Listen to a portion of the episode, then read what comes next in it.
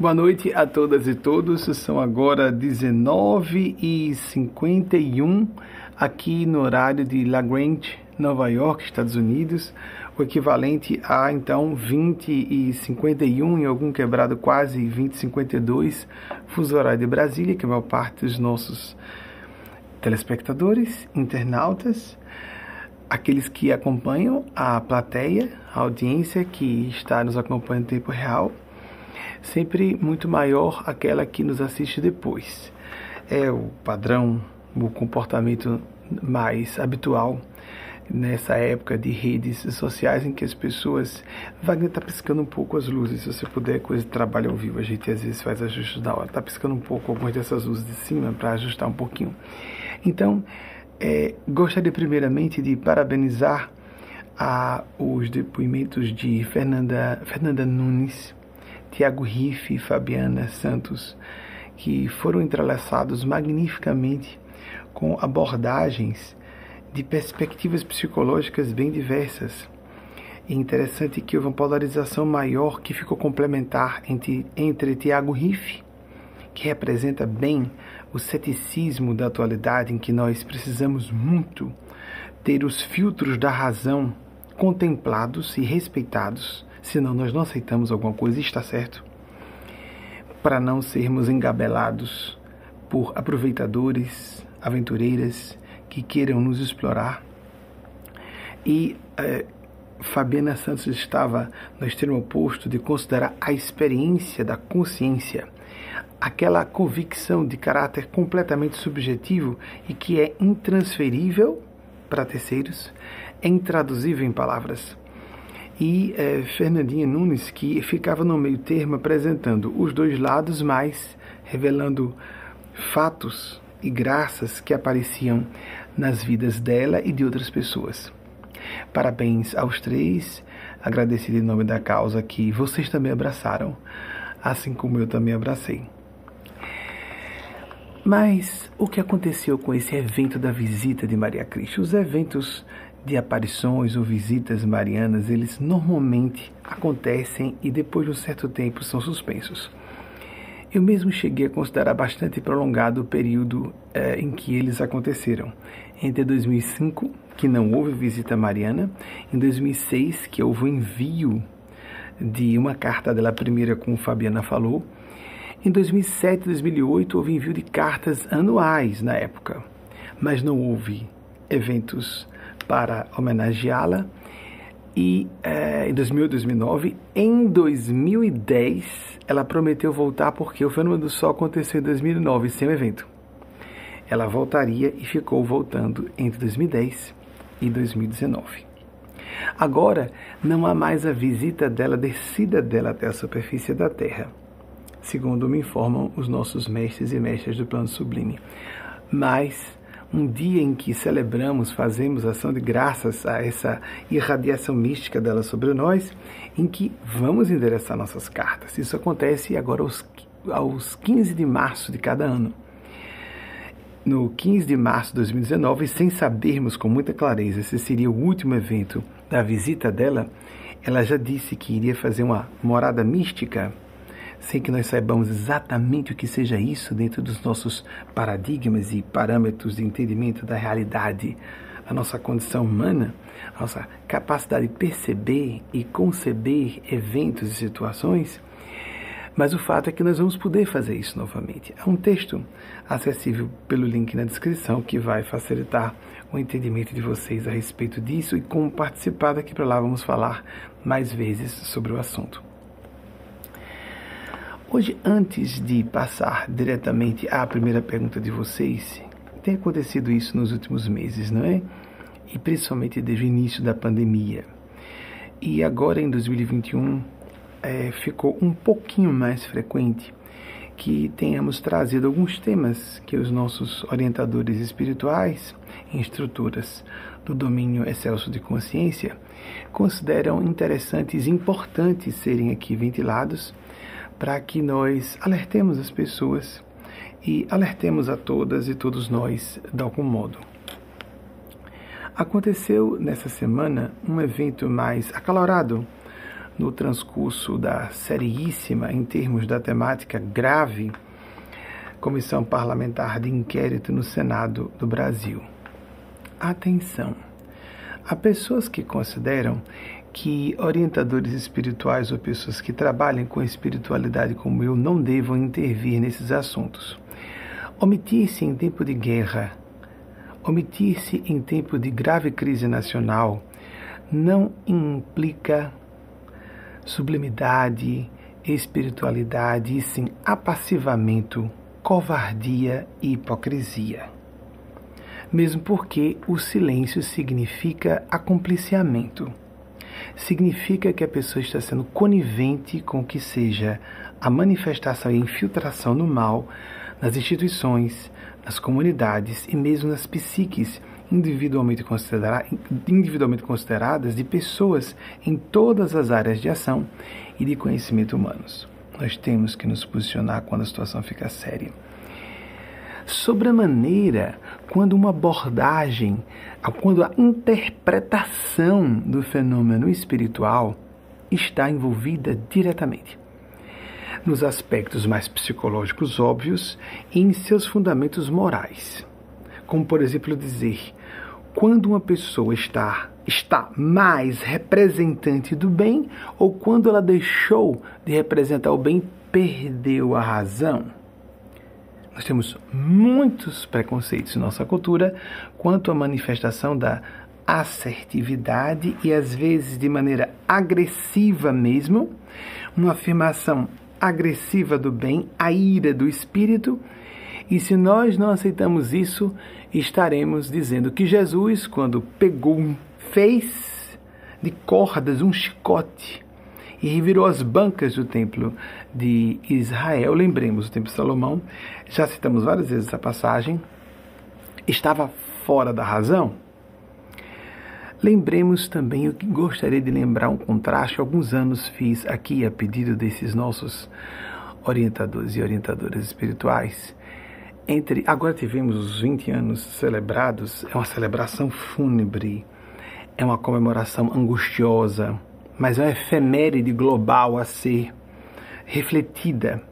É importante que se pare para refletir para que nós não percamos as lições que estavam ali implicadas, que sejam desdobradas e assimilemos em profundidade para que nunca mais se repita e tomemos providências para que, se houver uma reiteração daqueles eventos, não seja de modo tão grave ou com consequências tão numerosas.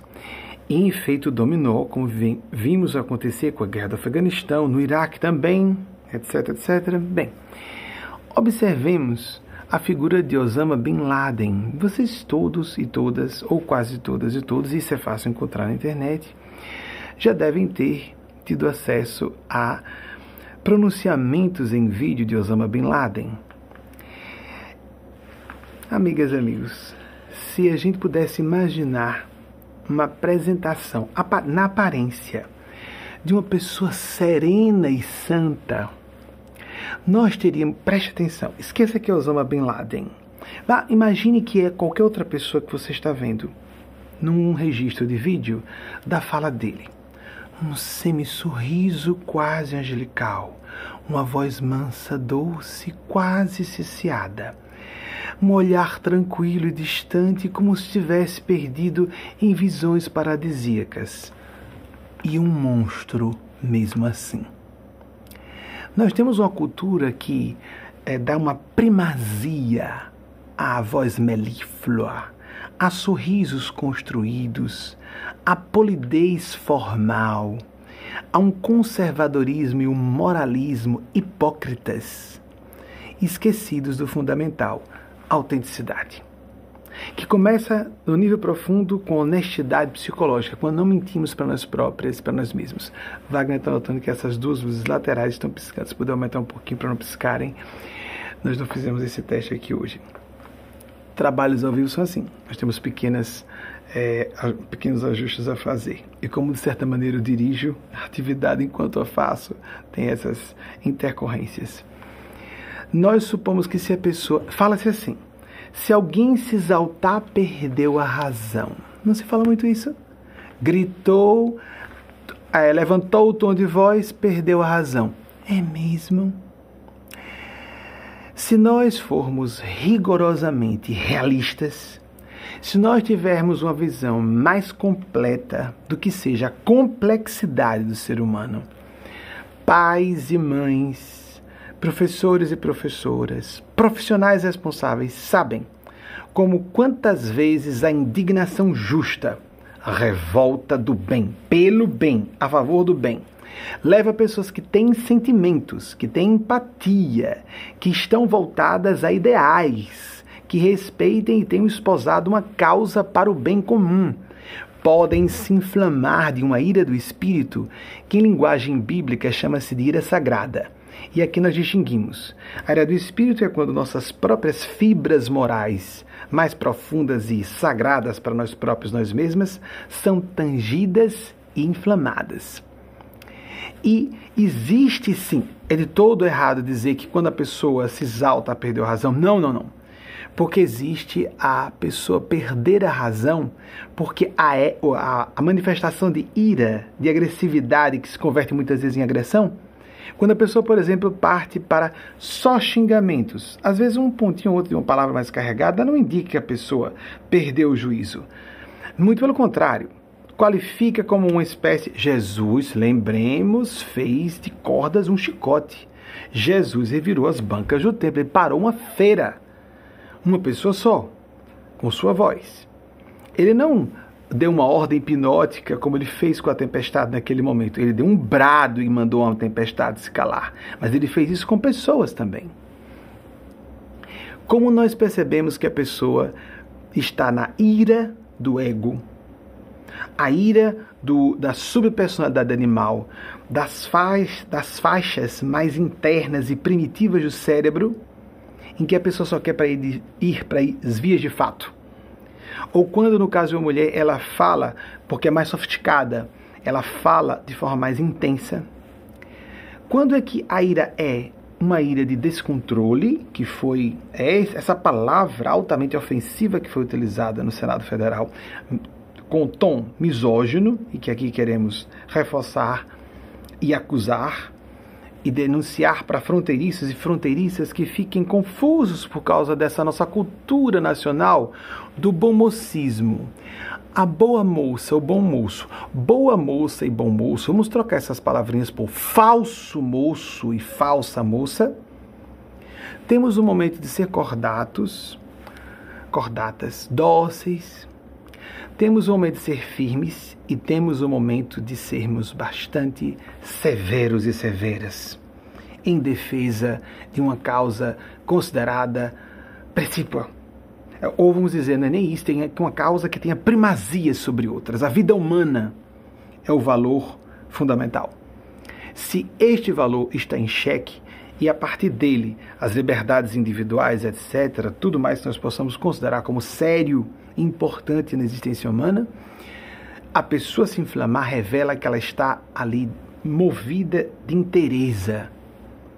E quem fica sempre muito calmo, quem está sempre abstraído emocionalmente do ambiente, pode muito bem estar indicando um claro grau, porque acredito que haja graus.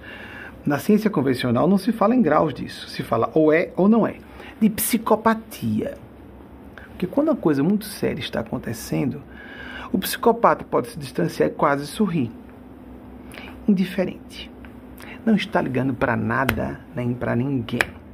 Ele só se aborrece em defesa própria de seus interesses muito pessoais ou de seus filhos e filhas, e olhe lá. Não parte em defesa, como nós vimos.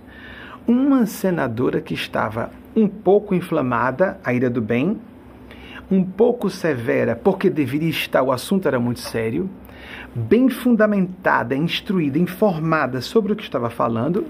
Vamos aqui para não nos atrapalhar, eu anotei. A gente sempre, quando a gente recebe assistência antes, eu não uso teleprompter nem ponto eletrônico, mas então quando faço anotações, faço mesmo.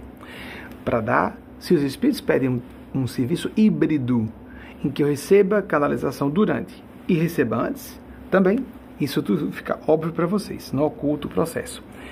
A senadora aqui está, onde está? Não, eu não notei o nome da senadora. É, Wagner, me ajude. É Simone Tebet. É isso? Por favor. Simone Tebet está aqui. A, a, a, senadora Simone Tebet estava em condição hiperlúcida de consciência. E, no entanto, a pessoa que estava em processo de investigação disse que, primeiro, deu uma ordem que ela disse: Você não pode me pedir. Ela foi muito gentil em dizer que apenas não pedisse, era uma ordem. E depois disse que ela estava descontrolada. Mais gentil ainda, muito cortês, mesmo no estado de ira do bem e se defendendo, defendendo as ideias que ela representava, ela falou: Eu não sou envolvida com política partidária, estou falando sobre quando todas e todos dois, isso é assunto nacional. Assistimos a isso somos levados a crer. É, mas ela se descontrolou mesmo. Não, prestem atenção, ela não perdeu o fio da lógica, os parâmetros da sensatez. E outra pessoa só fez aquele ataque ab hominem. Então, em vez de falar do assunto, ele ataca a pessoa. Isso é uma fuga retórica, isso é uma malandragem. E ela ainda muito cortesmente disse que ele até poderia acusá-la de dizer inverdades, mas não dar uma ordem para ler. Não, para por princípio, esquecendo as questões técnicas, burocráticas e todos os métodos de como aquilo funciona, que existe toda uma um, um modus operandi estabelecido para o funcionamento de uma casa como o Senado, esquecendo tudo isso, por princípio, para se fazer uma acusação de que alguém está falando uma inverdade, ela precisa apresentar um lastro para isso. Mas gentilmente ela nem falou isso, ela disse que poderia até, aceitaria isso. Então, a senadora acusada de descontrolada estava hiper autogovernada. E uma outra senadora, com um que ficou, todos os senadores, inclusive os homens, se levantaram indignados e revoltados. Quem tem uma ponta de coração, consciência, se inflama nesse momento. Ficar fleumático, como se fosse completamente dono da situação, parecendo um Buda, pode ser outra coisa botando um N no meio, porque vai sofrer problemas kármicos severos, vai, acreditando ou não, bater com a cabeça numa parede kármica e se despedaçar, não importando se acredite nisso ou não. É simples assim, são leis espirituais da vida. São leis divinas, a lei do retorno, chamada de karma, causa e efeito, como se queira denominar. Então, uma delas, percebendo que algum outro colega estava bem calmo, tentando dar a entender que aquilo era um absurdo, voz monocórdia. Lembramos de Osama Bin Laden, aquele tom sereno, uma senadora, Leila Barros, foi lá mas ainda estava firme. Então, não imaginemos, será? Talvez não. Talvez esse senador não seja psicopata. E, mas eu posso garantir que nem a senadora Simone Tebet, nem Leila Barros, nenhuma das duas, nem aqueles senadores que se indignaram com a situação e houve aquele alvoroço numa casa parlamentar no nível federal, nenhum deles inflamados estavam ali descontrolados. Eles estavam indignados, como num campo de batalha temos que estar, como um cirurgião que tem que usar um bisturi, como um soldado, um policial, por exemplo, que deve fazer pouco uso, o mínimo possível de uso de força, porque um policial não é um soldado em campo de batalha. Ele está em defesa da população civil, de cidadãos e cidadãs, inclusive do criminoso. Às vezes precisa dar uma chave de braço para depois algemar um criminoso, ou um salva-vidas que para salvar uma pessoa pode deslocar um ombro, pode machucar um braço para salvar uma vida.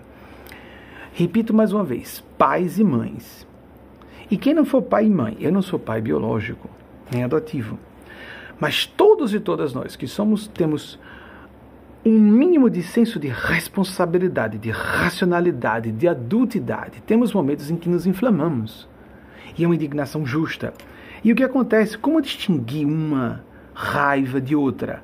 A ira que é um descontrole de fato, em que a pessoa está caindo num estado de histeria, usando a palavra clássica, ou essa que era a ira do bem. A pessoa na ira do bem, ela, em vez de perder os parâmetros da lógica, o fio do raciocínio, ela fica hiperlúcida, ela fica mais clara nos seus argumentos ela fica mais severa na exposição da defesa de um ideal, e nós vemos que o outro lado é que está tentando escorregar, deslizar, fugir, resvalar pelas beiradas da malandragem de, por exemplo, fazer acusações à pessoa, em vez de responder ao tema, em vez de contra-argumentar dentro do assunto que está sendo ventilado naquele momento. Então, em vez de contra-argumentar o que foi apresentado, a pessoa foge e ataca quem está apresentando o argumento. Isso é uma fuga. É uma malandragem. A pessoa pode falar isso bem calma. E a outra pessoa do outro lado, assacando, como se fala no popular, percebendo, tendo o vislumbre da intenção pérfida do interlocutor, pode ficar jamais ainda aborrecida do que já está contrariada por o assunto ser tão sério e ser levado com descaso pelo outro lado. Pelo outro lado. Preste atenção em família, em círculos de amigos, entre colegas de trabalho, de profissão, de academia. É óbvio que nós temos que procurar viver um espírito de civilidade quanto possível, de polidez, princípios de urbanidade nas relações interpessoais e fazer uso sim do momento que a gente silencia certas coisas que poderíamos dizer, mas há outros em que calar é ser conivente, é ser inconsciente e é ser cúmplice do que está acontecendo. Então, meu respeito aqui demonstrado a Simone Tebet, a senadora Simone Tebet, meu respeito apresentado à senadora Lila Barros também e a todos os senadores, eh, inclusive aqui Simone Tebet, muito obrigado. Meus parabéns por sua postura aguerrida, hiperlúcida. Amigos, eu não sou envolvido com política partidária, nem tenho nenhum, nunca tive nenhum e nem terei a essa altura do campeonato, a gente já sabe.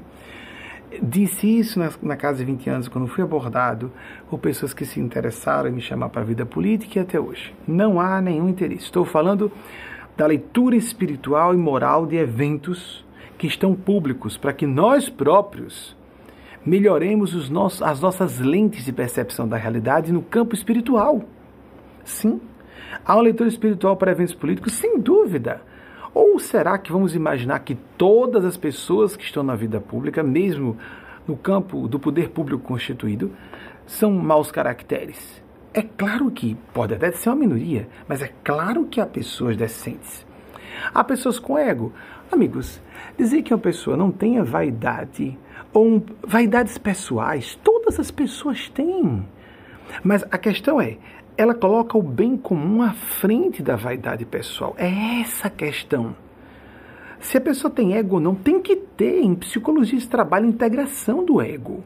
Mas se o ego fica hipertrofiado e a intenção malevolente e a falta de caráter faz a pessoa dissimular para obter benefícios pessoais, isso é muito comum, todo mundo sabe. Isso caracteriza uma pessoa de má índole e que está a serviço de forças do mal senadora Simone Tebet, meus parabéns, e também a, a, a senadora Lila Barros, que é, se manifestou firmemente com, contra um outro colega que talvez estivesse frio demais para. Não sei se estou exagerando, mas me pareceu frio demais para um assunto que não cabia dizer que era um circo. Não era um circo, era um pandemônio. Eugênia Spaz, é o guia espiritual da casa, tem dito, é um pandemônio, é um, é um horror, é, é um circo de horrores, mas não circo porque as pessoas tenham se descontrolado. Então, vários senadores se manifestaram, o senador Otto Alencar, inclusive quando usou uma palavra pesada, chamou de moleque, moleque de recado, foi leve. Poderia chamar de títere, de fantoche, de marionete do inferno. Ele foi leve. Palavrinha simples, um moleque de recado, um garotinho que está ali em defesa de alguém acima do poder, mas há forças diabólicas que querem destruir o país. E agressividade do bem, a explosão de raiva, estou vendo aqui os tópicos que eles pediram para falar, isso realmente eles pediram para falar, o contraste de Bin Laden e Jesus com o chicote, revirando as bancas do templo de Salomão. A autêntica serenidade envolve mobilização fraterna e compassiva, compaixão com as mortes de quase 600 mil pessoas apenas fazendo referência às mortes notificadas como sendo é, causadas por Covid-19. Muito mais que isso. E já falei que quem silencia, vou repetir, e se apassiva em tempo de guerra, se acomplicia com o estado de covardia, com o estado de covardia e de inconsciência. Atenção, amigas e amigos, esse é o grande alerta. É óbvio, mas nós precisamos explicitar bem isso que já está evidenciado, mas prestemos atenção.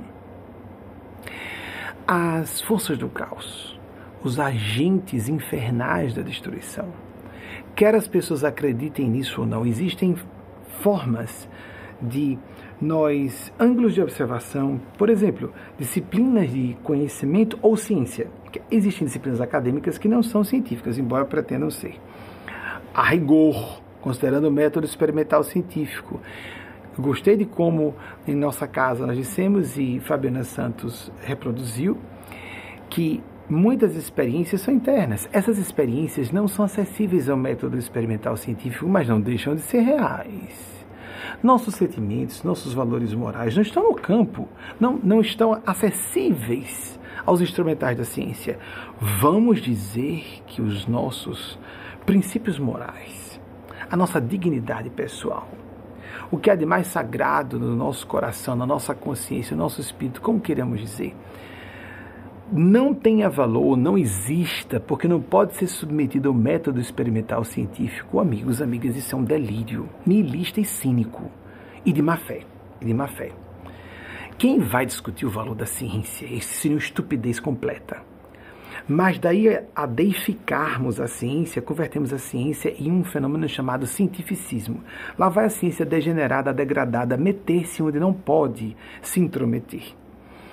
Então precisamos, nesse momento, aí onde está, vamos fazer isso que não precisaria ser uma revelação, não é? Mas vamos deixar bem claro, tornar expresso o que para algumas pessoas pode ser um pouco difuso, tácito, está claro. As forças do mal sabem que estamos nesse século XXI, tendo as últimas oportunidades de salvar a humanidade, essa civilização terrena da beira do apocalipse ou revertermos esse processo e continuarmos vivendo sobre a superfície do nosso orbe. Nós temos falado isso várias vezes no correr dos últimos meses a pedido deles e delas, mas principalmente falando da questão ambiental, nós estamos vendo como a questão climática está grave.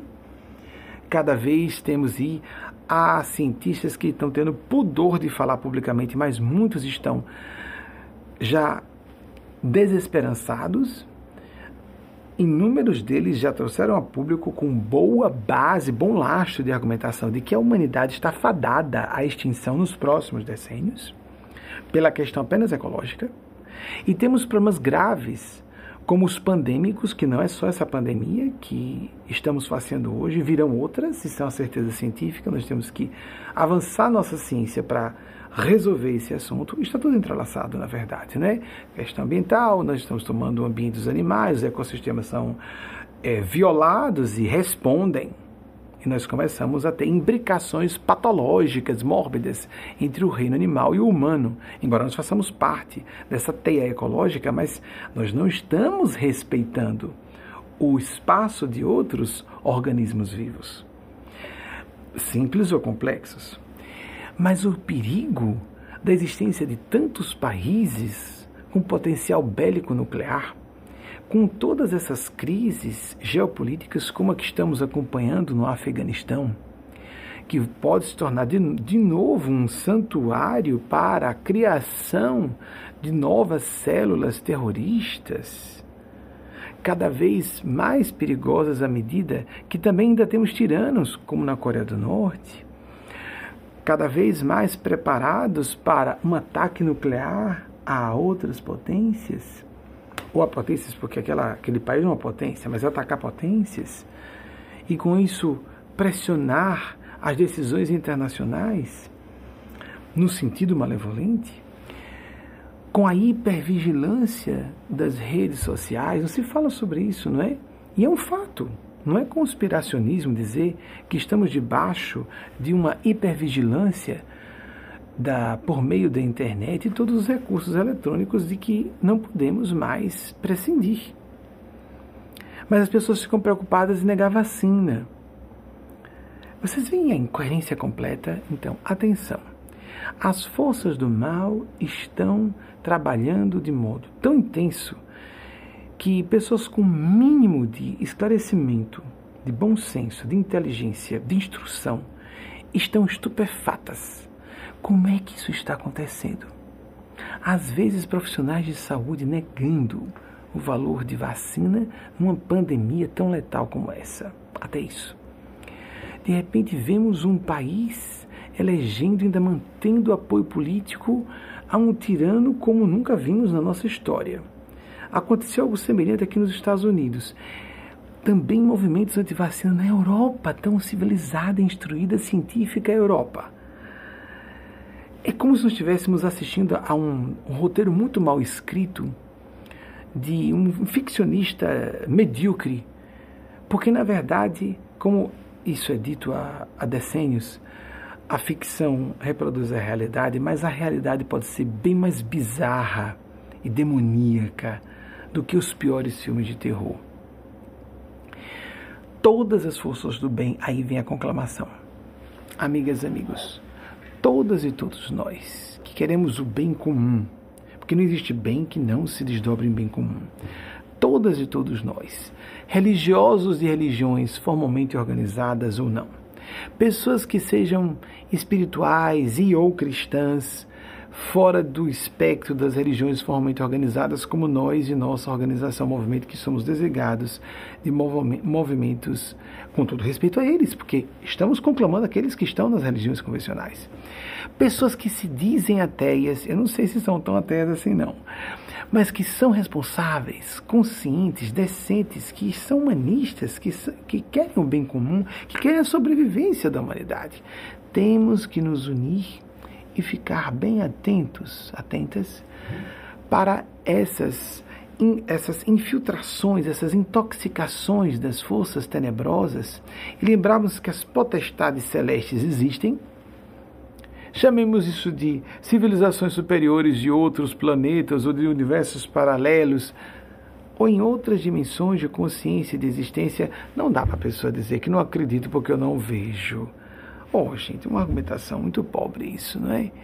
Existem gênios celestes, assim como gênios tenebrosos do mal. E esses gênios celestes estão acessíveis pela prática da oração, pela prática da meditação e principalmente pela intenção, o motus que nos move. Desculpem a redundância. As, os nossos princípios, nossa filosofia de vida, nossa atitude solidária, nos faz entrar em paridade vibratória, ainda que pequena, que nos alinhemos, ainda que precariamente, com essa faixa, essa rede, essa comunidade da bondade, da sabedoria ou da hiperlucidez e dos sentimentos humanitários em todas as áreas do conhecimento e da atuação humanos. Ou áreas humanas de conhecimento e atuação. Então, queríamos destacar, aí esse seria o ponto final para que nós passemos a pergunta de vocês. Os três pontos que a espiritualidade sublime, por nosso intermédio, tem pedido que reforcemos como os pilares da visão cristã, porque nós seguimos a principiologia do nosso Senhor Jesus como exarada nos quatro evangelhos clássicos, mas como realmente está lá não pedaços sem seguir outros, nem colocando Moisés ou Paulo acima de Jesus, como algumas religiões formalmente organizadas cristãs, principalmente os fundamentalistas radicais. Muitos deles parecem formadores de quadrilhas, não é verdade? Muito estranho, pelo menos parecem. Será que é exagero nosso? Que há expoliação da boa fé de pessoas simples? Será que é exagero nosso? O verdadeiro Jesus, eu remeto vocês à leitura dos evangelhos clássicos. Mateus, Marcos, Lucas e João. Já é difícil entendermos o pensamento de Jesus ali, que foi escrito por quatro autores, um deles é considerado um grupo, em nome de um dos discípulos de Jesus, o Evangelho de João. Foram os quatro evangelhos escritos mais próximos dos eventos narrados. Já é difícil interpretar aquilo ali. que foi escrito em grego, um grego que não é o de hoje, o antigo, traduzido para o latim. Um dos três grandes, eram três latins, digamos assim. Tinha a Vulgata, que era o latim da, da, multidão, tinha um latim para os militares e um latim para os patrícios. Foi justamente o da multidão que se vulgarizou, a palavra de novo volta ao vulgo, né, a multidão, e gerou todos os idiomas neolatinos, inclusive o nosso, o português. Um latim que é em termos práticos, uma língua morta. É preservada por acadêmicos, alguns setores da Igreja Católica, mas é uma língua morta também. Mas não é mais o latim que está nas academias, o latim lá de trás. Depois traduzido para idiomas neolatinos.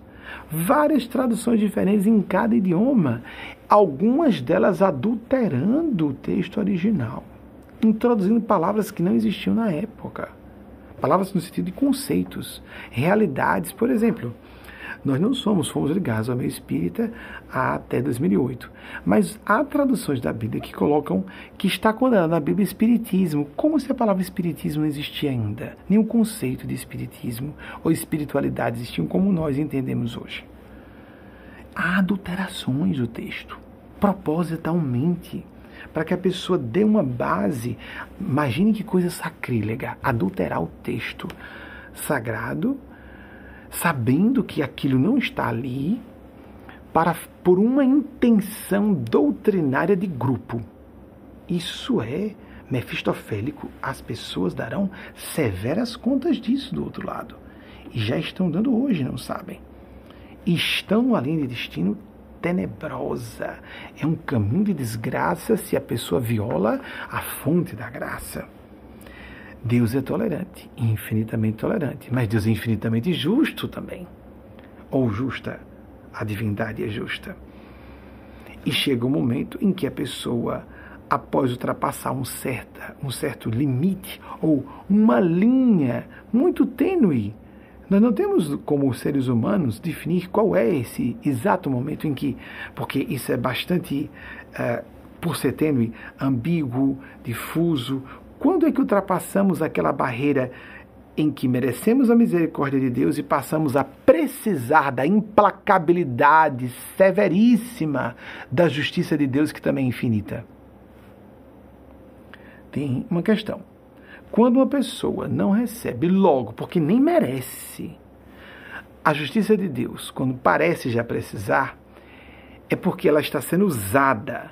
Adolf Hitler, por exemplo, ela está sendo usada por forças do mal para espoliar multidões com autorização divina, porque aquelas pessoas estão pagando um karma coletivo.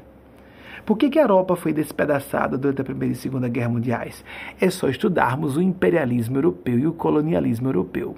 E vamos entender que nós precisávamos dar um basta naquele horror de vários séculos que várias potências europeias vinham mantendo o parasitismo de todos os povos. Precisávamos da Primeira e Segunda Guerra Mundiais, sim. Quando isso terminou, a autorização divina suspende-se, as forças do mal perdem o poder e agora chegou o momento de Adolf Hitler e seus séculos pagarem. Isso durará, sabe lá Deus quantos séculos. Quando o karma demora, ele acumula com uma nuvem de tragédias de dimensão completamente imprevisível, quer a pessoa gargalhe por ser ateia ou cínica e psicopática, que ela diga que isso não existe porque ela não acredita. Vejam como o Tiago Riff falou, é, o promotor de justiça que deu depoimento no início dessa palestra, que de fato é um raciocínio nós trazemos aqui uma exemplificação, uma analogia interessante a respeito do assunto. Tem um certo momento na idade infantil em que a criancinha, se eu não me engano, é denominado tecnicamente de pensamento pré-mágico. Dois anos, três aninhos. Se uma criancinha, por isso que até sete anos, já vi estudiosos recomendarem enfaticamente, crianças até sete anos devem caminhar na via pública de mãos dadas com seus pais ou suas mães, ou um tutor, uma tutora, alguém que esteja tomando conta daquela criança. Uma criancinha de dois, três anos, por exemplo, se ela está atravessando a rua sozinha e alguém gritar: Cuidado, olha o carro! A criança, na perspectiva dela, daquela idade, essa é a forma de processamento cognitivo dela. Se eu fecho os olhos e não vejo o carro, o carro deixa de existir. Então nós vamos ver a criança fazer isso. Em vez de correr, como correria uma criança de 9, 10, 11 anos, para não ser atropelada, ela fecha os olhinhos porque ela está convicta de que se fechar os olhos, o carro deixa de existir, logo ela não será atropelada. Há pessoas bem adultas, instruídas, inteligentes, sim, mas há distúrbios cognitivos claros. E todos nós e todas portamos algum grau de distúrbio cognitivo. Também considero que, assim como a psicopatia, é loucura, porque a psicopatia está no campo moral, no campo racional, de entendimento, mas sim de sentimento como foi chamado lá atrás, insanidade moral, ou loucura moral, em 1835, como já disse aqui a vocês. Hoje chamamos, chamamos às vezes de sociopatia, de psicopatia. Bem, a ausência de empatia, a ausência de sentimento de culpa. Existe um percentual da população que é assim. Mas acredito que há um grau. Há pessoas que estão próximas da psicopatia sem serem completamente psicopatas. E há pessoas que estão no extremo oposto do espectro da psicopatia, a compaixão extrema das almas muito piedosas, que nós chamamos de santas ou iluminadas. Todos nós estamos em algum ponto de vários desses espectros, a loucura também. É um distúrbio cognitivo não se reconhecer que nós precisamos nos portar. Não vou fechar meus olhos. Eu não vou sofrer consequências se eu não reagir agora. Não, não, não, não. Eu não acredito em espiritualidade nem em Deus e eu não vou sofrer consequências. Então feche seus olhinhos. Isso é, um que, em, é o que em psicologia se chama de racionalização. Eu fecho os olhos, eu não acredito não. E rio. Continue rindo. Continue de olhos fechados. Haverá consequências. Se demorarem, pior. Pior porque elas vão ficar acumuladas. Pior, demora justamente porque você não merece ser alertado, alertada. Pior porque você está sendo usado por forças do mal enquanto Deus autorizar. E quando a resposta vier, virá na medida da dureza do seu coração, como está demonstrando. Esse discurso não é exatamente para essas pessoas. Me ouvindo, elas riem da mesma forma, elas continuam completamente convencidas de que nada vai acontecer com elas. Eu estou falando para vocês que, de novo, graus de lucidez, de consciência fraterna, solidária, de empatia, distanciados da psicopatia ou da falta de caráter honestidade, ou de loucura, mesmo no sentido intelectual. Que ficamos às vezes indignados, mas como é que uma pessoa dessa ainda Deus permite que esteja lá? Não fale isso.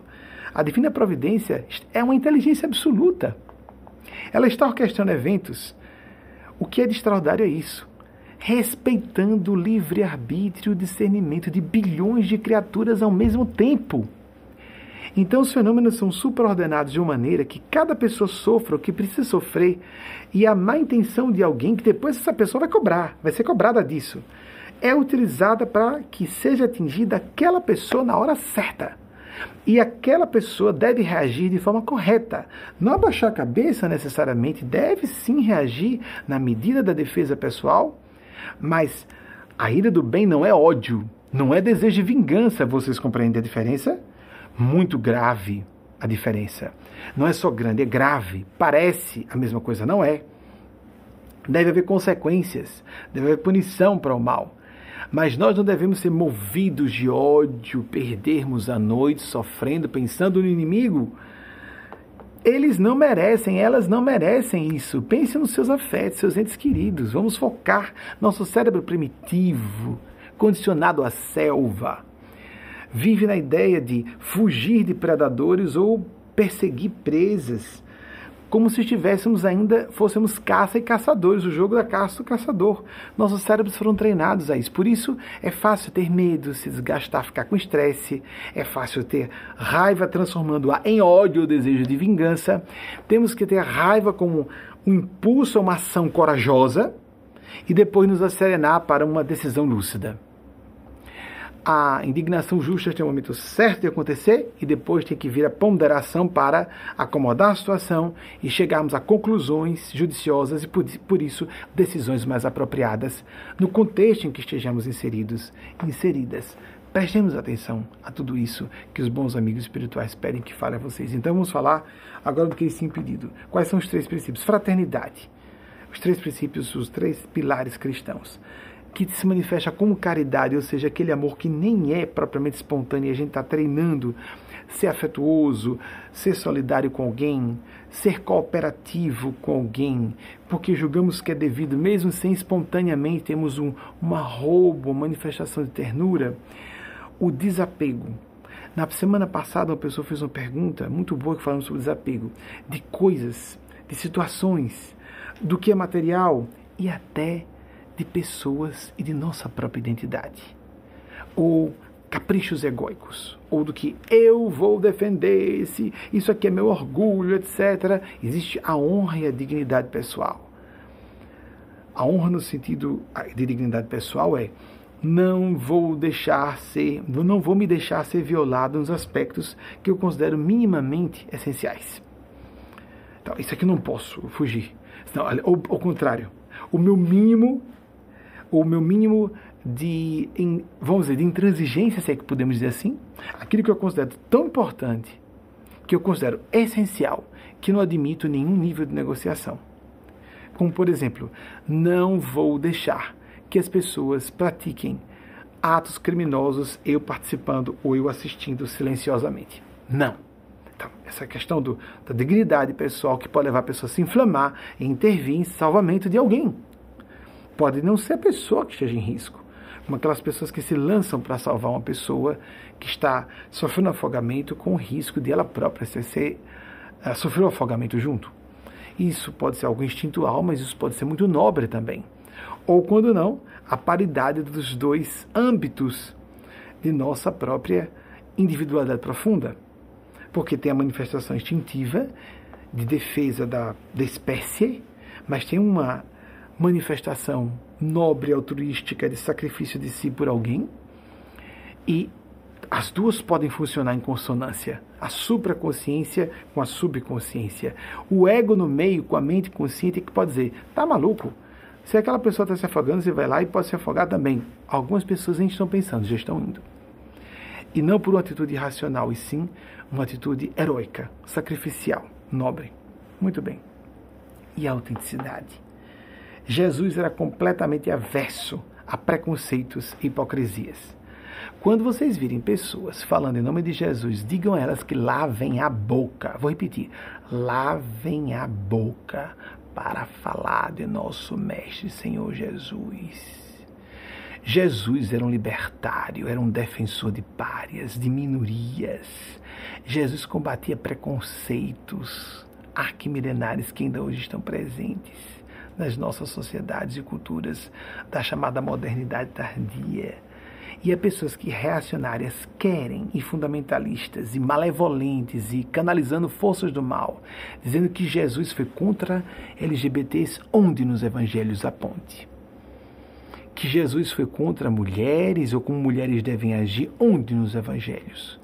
E começam a citar Moisés, Paulo, mas Jesus, onde está? Cuidemos, vejamos o pensamento de Jesus, o padrão geral dele. Ele estava com a minoria, com os condenados e as condenadas, e contra elites opressivas. Quando alguém da elite era do bem, como Cláudia Prócula, que tentou evitar o drama do Calvário, como Nicodemos, como José de Arimateia, há exceções as santas mulheres que ajudavam Jesus, mulheres de classes altas, santas mulheres que cuidavam das necessidades de Jesus, está nos evangelhos. Então eles chamam pessoas que faziam donativos a Jesus de almas santas. Olhem que ideia interessante. Como quebra os nossos preconceitos sobre sexo e sobre dinheiro, não é?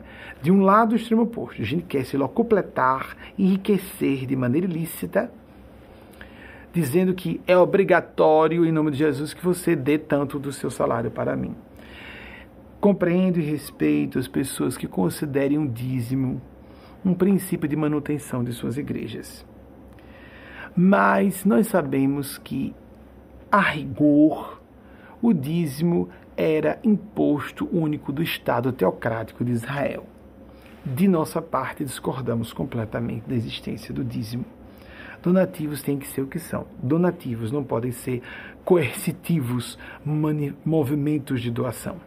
Não se pode estipular, na nossa opinião. Quem quiser discordar, sustente apresente suas contra-argumentações.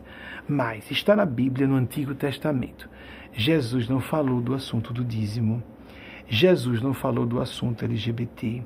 Jesus, portanto, não está jamais a favor de movimentos que oprimam minorias, que fomentem violência contra minorias e que fomentem autodestrutividade, desespero, distúrbios mentais e até suicídio. Porque LGBTfobia, por exemplo, leva as pessoas a se desequilibrarem, crianças, adolescentes e adultos e adultas também, mesmo crianças, a terem pensamentos suicidas e praticarem ou tentarem.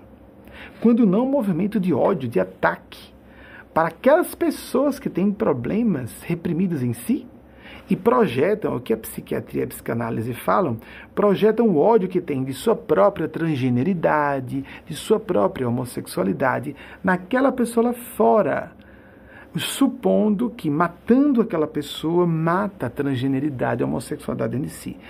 Uma pessoa bem resolvida no assunto da sua identidade de gênero ou da sua orientação sexual não se afeta em nada com outra pessoa tem identidade de gênero diferente ou uma orientação sexual que difira da sua. Por que se afetaria? Ela acha que é interessante. Nasceu mulher, mas tem uma identidade masculina. Que interessante. Que sim, aceito. Chama-se homem trans. Claro, claro. Ah, você nasceu homem, foi designada como homem, mas você descobriu que é uma mulher. Tudo bem. Em que, que afeta a pessoa que é cisgênero? Eu sou cisgênero. Outra pessoa, ah, essa pessoa tem orientação sexual hétero, a outra é bissexual, a outra é homossexual, tem uma que está no campo da assexualidade. Em que isso afeta a orientação sexual de quem quer que seja? Existem dois guetos homossexuais, por exemplo, porque o estudo do campo da homossexualidade é mais antigo do que da, da transgeneridade. Existe o gueto gay, onde só estão. Os guetos são errados. Os guetos são extremos opostos. O correto é que nós convivamos com pessoas hétero, homo, bissexuais, cisgênero, pessoas que sejam cisgêneras, permitam voltar na, na feminilidade. Ou transgêneras, a rigor seria transgêneros, né? Qual o problema? Nós temos que nos definir por valores, por ideias, e não por orientação sexual e identidade de gênero. Não é isso? Mas existem os desequilíbrios dos extremos opostos. O gueto das pessoas que só se encontram no ambiente porque todas são gays ou todas são trans e o ambiente das pessoas que se, un se unem à base do ódio contra quem se manifesta gay ou trans. Quem são essas pessoas gays e trans reprimidos, enrustidos, enrustidas? Senão, não teriam ódio. É simples assim. É simples assim. Então, quem não quiser se denunciar como um gay desonesto, que não se assume, ou um trans desonesto, que não se assume, não manifeste ódio contra trans e gays. Porque heterossexuais lustros pensam assim: o que, que aconteceu que fulano está atacando ali aquela pessoa gay? Seu coleguinha é hétero, que você acha que está concordando com você, está só, é sim, fulano.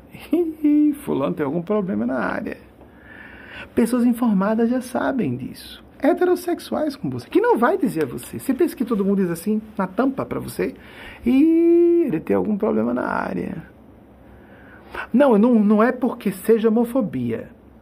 Como disse Bruno Sartori recentemente, eu respeito, eu respeito. Tem toda uma linguagem nova, não é? Para dizer que não, tudo bem, eu respeito. Ou como tem os, o, alguns pastores que dizem, não todos, não é?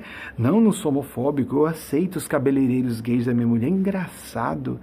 Só existem homossexuais cabeleireiros. Tem homossexuais nos altos postos da República, em todos os ambientes da ciência. Na história da humanidade, o percentual de gays é maior do que o de héteros em relação à população geral.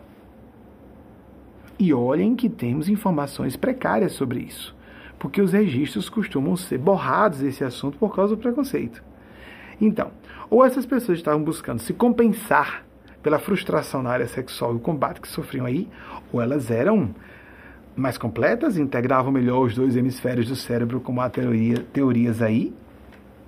Eu me recordo de uma moça que procurou, vamos para cá, quando eu ainda tinha o consultório aberto, agora, e agora eu vou passar para as perguntas de vocês. Quando eu estava com o consultório aberto até 2009, 2010, fazer um aconselhamento espiritual profissional. Então, uma moça me procurou dizendo que estava muito magoada com o irmão, perdão, com o marido, porque ela tinha uma, uma relação muito íntima com um irmão gay e uma, irmã, uma, uma ligação quase simbiótica, que eles se entendiam profundamente. E era uma relação tão carinhosa que ele escrevia às vezes bilhetinhos para a irmã, um irmão gay com uma irmã heterossexual. Mandava bilhetinhos carinhosos e ela partilhava com o esposo. E ela veio me dizer que estava muito triste com o marido, porque casamentos entram em crise. A gente fica imaginando logo, né? Houve traição, uma traição no sentido de que existem várias formas de traição, né? De deslealdade. Houve uma relação extraconjugal, blá, blá, blá. quase nunca casamento acaba assim. A maior parte dos casamentos sólidos, os relacionamentos conjugais sérios, desabam quando há desrespeito. Desrespeito à intimidade em diversos níveis, inclusive o desrespeito à definição religio-filosófica de alguém. Ela estava profundamente magoada, estava entrando em crise no casamento, porque o marido não aceitava a amizade dela com o irmão. Surreal, não é? é porque tem alguns homens que são tão territorialistas, e há mulheres assim também, que não admitem que haja outro homem, ainda que gay, ainda que irmão, mais próximo da mulher amada que ele. Então, ela disse que mostrou o marido, não imaginaria contar essa história aqui hoje, tão antiga, isso foi dos anos 2000. Ela foi, fui mostrar meu marido. Ah, Benjamin, era tão linda. Foi uma poesiazinha pequena que meu irmão escreveu para mim num cartãozinho. E então ele disse: só um. Aí disse aquele palavrão para dizer homossexual: só um para escrever tão bem assim.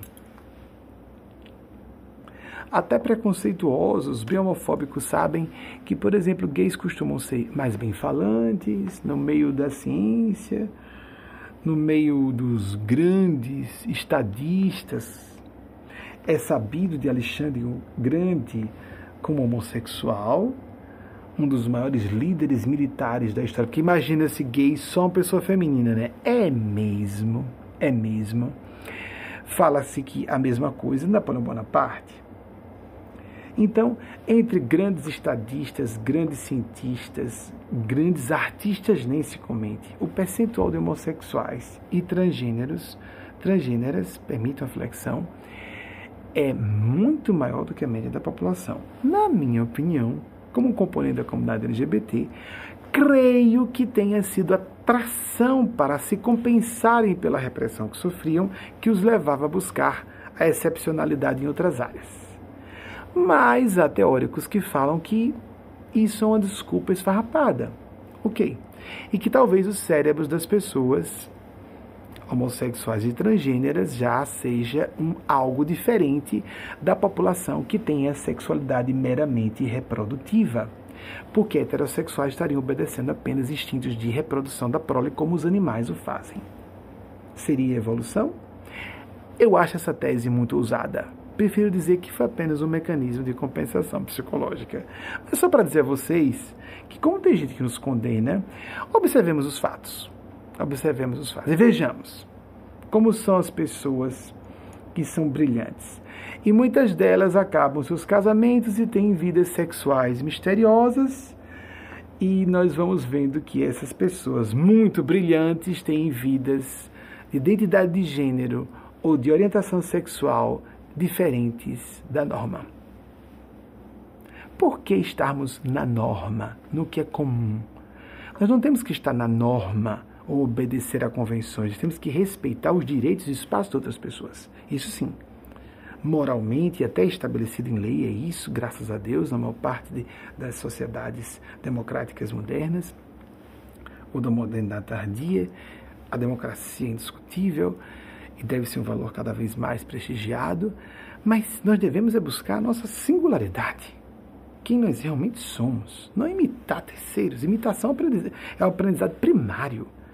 E se uma pessoa não é primitiva em termos de inteligência, está imitando alguém, ela é mau caráter. Ela está se aproveitando do que outro fez para ver se consegue a mesma coisa, furtando. Mas vejam, não podemos generalizar. Aprendemos e se pertencemos à mesma escola de pensamento, reproduzimos ideias semelhantes, isso é normal. e nos apropriamos, às vezes, inconscientemente de ideias que lemos, ouvimos de alguém, esquecemos que lemos, ouvimos. Nem tudo que parece plágio é plágio de fato. Mas devemos buscar dentro do que tudo que aprendemos e recebemos de influências externas, buscar aquilo que seja nossa contribuição original, singular, única para o mundo. Todas, todas as pessoas, não algumas. Claro que pessoas geniais em alguma área de especialidade e de talento vão fazer uma contribuição maior.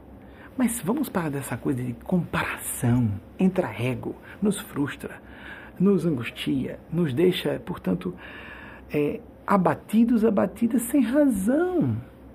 É pelo espírito de serviço, de seguir o que é que meu coração me diz que é a minha atividade que executada me torna mais feliz nesse sentido de satisfação profunda de alma. Ainda que a pessoa utilize só o seu tempo livre para fazer isso. E que a torne essa atividade mais humana ou humano. É isso que é o caminho que Jesus pediu. Aquele que quiser me seguir, tome sua cruz e me siga a cruz mais leve. Tem cruz pior do que a frustração. Ah, ficar podre de rico, ultra poder atormentado e frustrado. Claro que há pessoas que gostam de se parar do poder, é nível de maturidade psicológica e espiritual da pessoa. E outras estão buscando algo diferente. Como já estamos adiantados na, no nosso no, na, no horário, eu vou pedir um intervalo de cinco minutos e volto com a primeira pergunta de vocês. Já tempo de sobra para selecionar, mas deixando reforçado o que eu acabei de dizer a revelação que a espiritualidade pediu, é bem uma revelação quase óbvia, né? mas é importante dizer. Ah, o que nós estamos vendo não é à toa. Várias frentes simultâneas de ataque à humanidade. Perigo de micro-organismos derrotarem a espécie humana, como estamos vendo com essa pandemia e suas variantes. O perigo de tragédias mesológicas, climáticas, ambientais arrasarem com a humanidade que cada vez está mais grave e acelerado o processo de haver tragédias climáticas, etc. Até o Brasil andou ameaçado de um tsunami, não é? As costas brasileiras. Ah, o perigo com o confronto de nações, culturas e civilizações religiosas convencionais munidas de armamentos nucleares. Só para falar de três grandes perigos óbvios, iminentes, que com, com, com potencial, cada um deles isoladamente, de destruir a presença da civilização humana na Terra. Nunca estivemos correndo tanto perigo na história da humanidade. Especialistas de diversas áreas estão falando isso. É a primeira vez que nós estamos vendo cientistas em massa, diversas disciplinas do conhecimento e da ciência, dizerem que estamos à beira da extinção. Cuidemos também em casa, nesses campos da fraternidade, do desapego e da autenticidade. Diluir desavenças, nos unir, convergir para o ideal, ser mais compreensivos, mas também compreensivas, aguerridos e aguerridas, na defesa do que nós sabemos que seja o bem comum. Não há um bem para nós próprios, nós mesmos e nossos entes queridos, se não houver um bem comum respeitado antes. É uma questão lógica, inclusive. Ou vivemos a interdependência, ou estamos todos fadados à destruição. Isso é um fato. Atentemo-nos, unamos-nos, todos nós que queremos, todas que estamos empenhados ou dedicadas ao bem comum, façamos tudo o que pudermos ao alcance dos nossos esforços e recursos, esforços e recursos, esforços internos como talento, energia, tração emocional, mas também recursos à nossa disposição que possamos mobilizar para o bem comum. Porque nós poderemos ver no espaço dessas nossas encarnações ainda, até pessoas na maturidade como eu, faço 51 anos daqui a um mês. Nós podemos ver nos próximos 20 e 30 anos a humanidade se despedaçando. Está na última hora. A situação é gravíssima. Isso não é para nos assustar. Porque Maria Cristo, pelo que eu recebo de Eugênia Spaz e Mateus Nacleto, já prometeu: essa humanidade está salva. E eu estou completamente convencido disso. Mas, olhem, observemos o paradoxo. Respeitados o nosso livre-arbítrio e discernimento, individual e coletivamente. Por isso, para essa humanidade ser salva, quanto haverá de sofrimento, de tipos de sofrimento, dimensão de sofrimento, de tragédias acontecer, vai depender do quanto nos empenhemos como indivíduos, comunidades, pequenas comunidades, comunidades nacionais, grupos linguísticos, grupos de aliados. Precisamos nos unir. Como esteja ao nosso alcance, criar esse padrão. Orar e meditar já está ajudando a vibração da Terra. E a nos alinharmos melhor com esse diapasão superior da supraordenação, da divina bondade, da divina sabedoria. Nós vamos então esse breve intervalo, cinco minutos, para você repousar, botar uma aguinha para dentro, uma aguinha para fora, e você voltar mais disposto, mais disposta para acompanhar a resposta. A primeira pergunta que vai ser apresentada está sendo selecionada por nossa equipe, selecionada por nossa equipe nesse momento. E passarmos também para a mensagem de Maria Cristo dessa semana, falando sobre um tema tão debatido ultimamente sobre liberdade em seus dois extremos, que são exatamente o contrário da liberdade, são escravidão, escravidão, escravidão ao mal, ou escravização ao mal. Prestemos atenção a essas importantíssimas sugestões do plano sublime, porque são sempre sugestões, são propostas, nunca são determinações. Quem quer é, arrebentar a, a, nossa guarda moral, quem quer é, se infiltrar e nos dobrar a vontade e hipnotizar-nos para nos obnubilar, bloquear o nosso livre-arbítrio e o pensar livre, nossa consciência livre são as forças do mal. Ninguém deve obedecer a ninguém. Nós devemos, por consciência, buscar o alinhamento com consciências superiores que nos querem livres, mas nós precisamos escolher todos os dias, a todo momento, como Jesus disse, vigiai e orai. Ou em Marcos, olhai, perceber com mais clareza, clareza, vigiai e orai para não cair em tentação. Que tentação é essa? Ser bonzinho, cometer um pecado no sentido, aquele sentido religioso, infantil?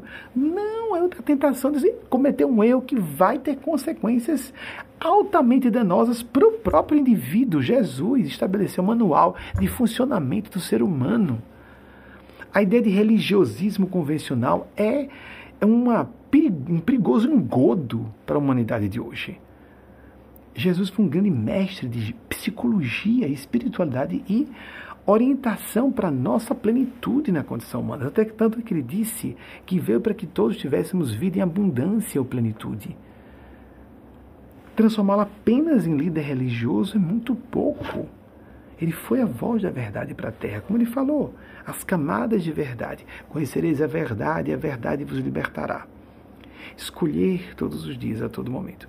Nossos cinco minutos de intervalo e volto em seguida com a primeira pergunta, ou talvez única pelo, pelo tempo de vocês, e o que mais possamos, debaixo de orientação dos nossos amigos e amigas do plano do bem, da outra dimensão de vida, falar para vocês em resposta aquela ou aquele de vocês. Eu vou ler junto com vocês na hora que for exibido, eu não vou ver no intervalo também, para manter a espontaneidade do processo, é, de acordo com o que também seja interesse coletivo. A equipe que está selecionando já seleciona com, essa, com esse propósito, com esse filtro, esse critério do interesse coletivo. Voltamos já já. 21 e 5 agora em La Grande, Nova York, é, 22 e 5, horário de Brasília, nessa época depois vai ficar mais distante. Agora a pergunta de vocês, finalmente. A primeira pergunta selecionada, por favor. Mariana Dunningham. Dunningham. Será que é isso? Porto Alegre, Rio Grande do Sul. Desculpe se eu não estiver pronunciando corretamente. Como podemos transformar o medo que sentimos em uma força propulsora para a tomada de decisões difíceis e cruciais em nossas vidas? Boa pergunta, Mariana, é bem universal. Realmente a seleção da nossa equipe foi muito boa. O medo é emoção fundamental. Isso é bem conhecido em psicologia. O medo muitas vezes vem casado com raiva e é ocultado pela raiva. Mulheres mais facilmente, por exemplo, assumem que estão sentindo medo, homens assumem mais a raiva. E a raiva como uma forma de mascararem até deles próprios, de nós mesmos, o medo que sentimos. Não sentir medo não é coragem, é temeridade, é estupidez. Corajosos e corajosas são pessoas que sentem medo porque estão enxergando os riscos o perigo envolvido, mas assumem o compromisso e até um espírito com espírito sacrificial por, por um ideal, uma causa, uma pessoa por quem se partem em defesa. É o que acontece com um pai e uma mãe que enfrenta um criminoso que quer atacar um filho, uma filha, criança ou adolescente. Ou em qualquer, quaisquer circunstâncias, pessoas comuns, populares, podem partir em defesa de outras pessoas, morrendo de medo e transformam o medo em raiva. Então, quando sentirmos medo, tentemos transformar o medo em, primeiro, estou sentindo medo por, para avaliar. Esse medo é patológico, é uma fobia, eu estou sentindo uma síndrome de pânico que pode ter algum elemento paranormal, psiquiátrico, no sentido de fragmentação da mente. Qual a origem de um medo exagerado? Se está exacerbado, nós temos que verificar se estamos com sensos de proporção distorcidos, de senso de proporção de leitura da realidade. Esse medo tem fundamento? Se tiver fundamento. Estou uma a, a, metáfora mais simples, né? Uma pessoa que está estudando para o concurso, ah, estou com medo de fazer o concurso e não ser aprovado. Aí então você está quantos meses de distância do concurso? É, é estou há seis meses. Está estudando? Eu não. Então, nós podemos transformar o medo num movimento de tração a se esforçar a estudar o suficiente para ser aprovado no concurso, por exemplo. Ou percebemos que estamos sendo muito ingênuos, ingênuas, abertos ou abertas a delegar, confianças, delegar confiança a pessoas que não merecem esse tipo de irrestrita confiança que às vezes depositamos em algumas pessoas.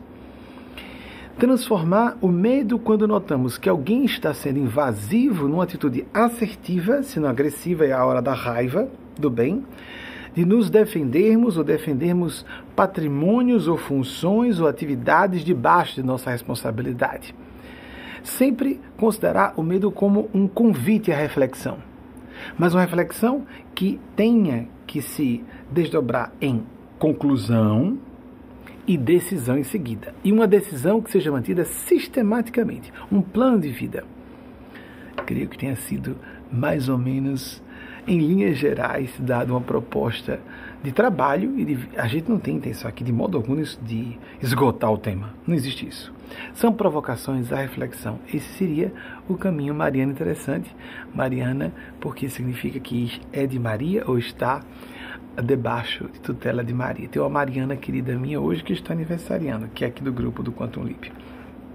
Um beijo para você, Mariana, é, filha do casal Luciane Vieira e Marconi Vieira. Raramente faço isso aqui em público, fiz hoje. Então, vamos passar para a segunda pergunta. Que bom responder rápido, que maravilha fui, fui orientado a isso. Janice Barros, São Paulo, capital. Seria possível falar sobre contatos com extraterrestres e finalidades espirituais? Janice, é, existe na área da ufologia estudos muito sérios. E existe como é uma área que não tem o respaldo da comunidade científica convencional ainda, também muito delírio conspiracionista, muita viagem esquizoide, assim como no campo da mediunidade, porque não há um estudo sério segundo os trâmites e segundo a, o ideário da comunidade científica, como entendemos ciência hoje, existem esquizoidias, esquizofrenias, existem distúrbios mentais realmente relacionados a trabalhos com o mundo espiritual no sentido de outras dimensões, como outras civilizações em outras realidades, sejam paralelas, sejam em outros sistemas solares, sistemas estelares, outras galáxias, mas há evidências inequívocas de que existem inteligências superiores. Minha opinião. Não importa com o que você está lidando as pessoas que vão fazer um estudo científico rigoroso sobre os fenômenos paranormais, espirituais e ufológicos encontram vários pontos de convergência que detectam apenas que existe com muita segurança o fenômeno do contato com inteligências superiores. O que são essas inteligências superiores? Quem são? De onde vêm? Onde estão? Quais são as suas intenções? finalidades a longo prazo, não temos como acessar porque são civilizações e inteligências geniais superiores ao nosso espectro de compreensão, de percepção e compreensão. Então, na verdade, não interessa muito que nós digamos se teve um contato com extraterrestre, às vezes fica óbvio. Se houve um contato com um OVNI, como nós vimos, aqui há certas comunidades do sistema, dos sistemas de inteligência norte-americanos apavorados não é, com as manifestações de OVNIs ficando mais intensas ou estão sendo pressionados só por opinião pública e pela imprensa a falarem sobre o assunto, por que durante a pandemia aconteceu isso? Alguém andou pressionando para que isso acontecesse? Bem, é sabido que há muito tempo há encobertamento de informações. Isso é fato, quer nós gostemos ou não. Que somos visitados por civilizações antigas, há indícios arqueológicos acachapantes não há como negar. É só a pessoa, a pessoa pode estar informada sobre isso ou não. Somente. Mas dizer que não, então, é leviano. A pessoa não se informou o suficiente. E quem começou esse grande movimento, Daniken, né, que trouxe, é, o ainda, ainda está entre nós, o suíço, que trouxe, criou esse movimento da, da divulgação da tese dos uh, Ancient Aliens, os alienígenas do passado, do passado, querendo dizer da antiguidade, de uh, eras anteriores ao surgimento do que nós consideramos história. Portanto, dos 10 mil anos de existência da escrita. Houve civilizações com tecnologia muito mais avançada do que temos hoje, que puderam construir, por exemplo, templos encravados na rocha com minúcias de perfeição artística e com proporções colossais, com inclusive também a movimentação de é, estruturas monolíticas que não tem os guindastes hoje que possam fazer isso. Isso, mas inúmeros locais espalhados pelo globo todo. Não há como negar isso. A pessoa está informada que existe isso ou não.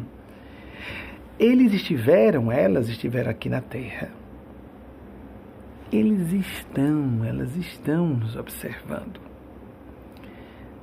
Aí alguém diz assim, mas e por que não pousam no Jardim da Casa Branca? Disseram isso em 1952, em 1952 houve um avistamento em massa sobre Washington DC e Truman mandou caças atacarem os OVNIs.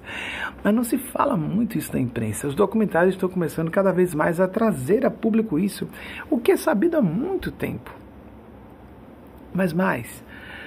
Mas por que, que eles não são mais ostensivos ostensivas? Porque eles não querem intervir no nosso processo evolutivo, ponto.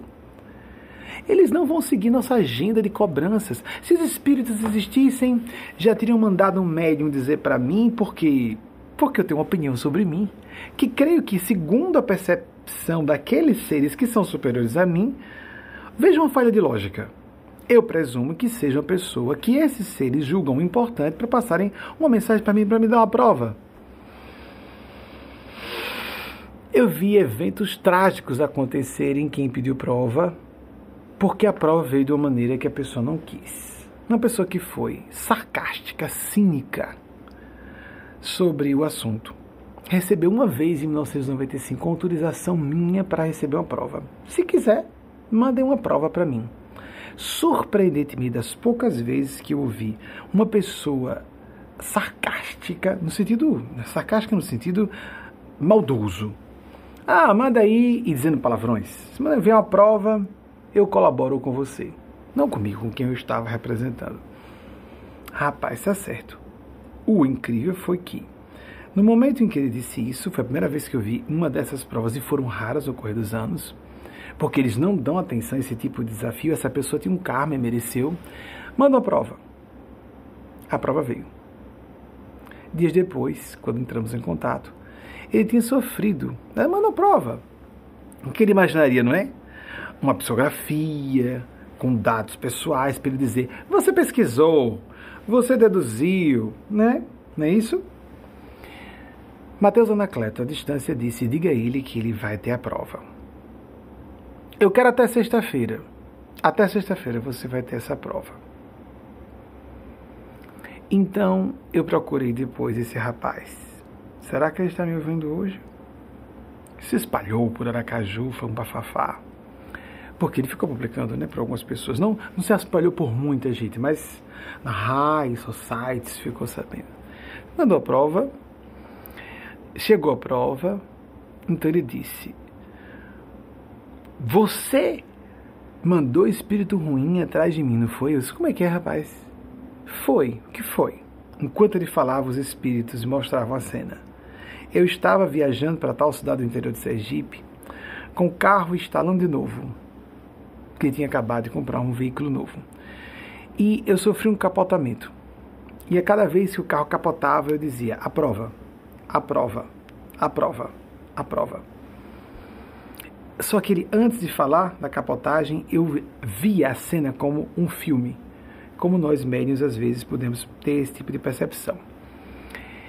Então eu disse ele: Pois bem, você está falando comigo, eu posso antecipar que você saiu sem um arranhão? Sim. E o carro foi, mas Benjamin foi para o ferro velho. Não servia, o seguro deu perda total. Por que você está achando que foram espíritos ruins?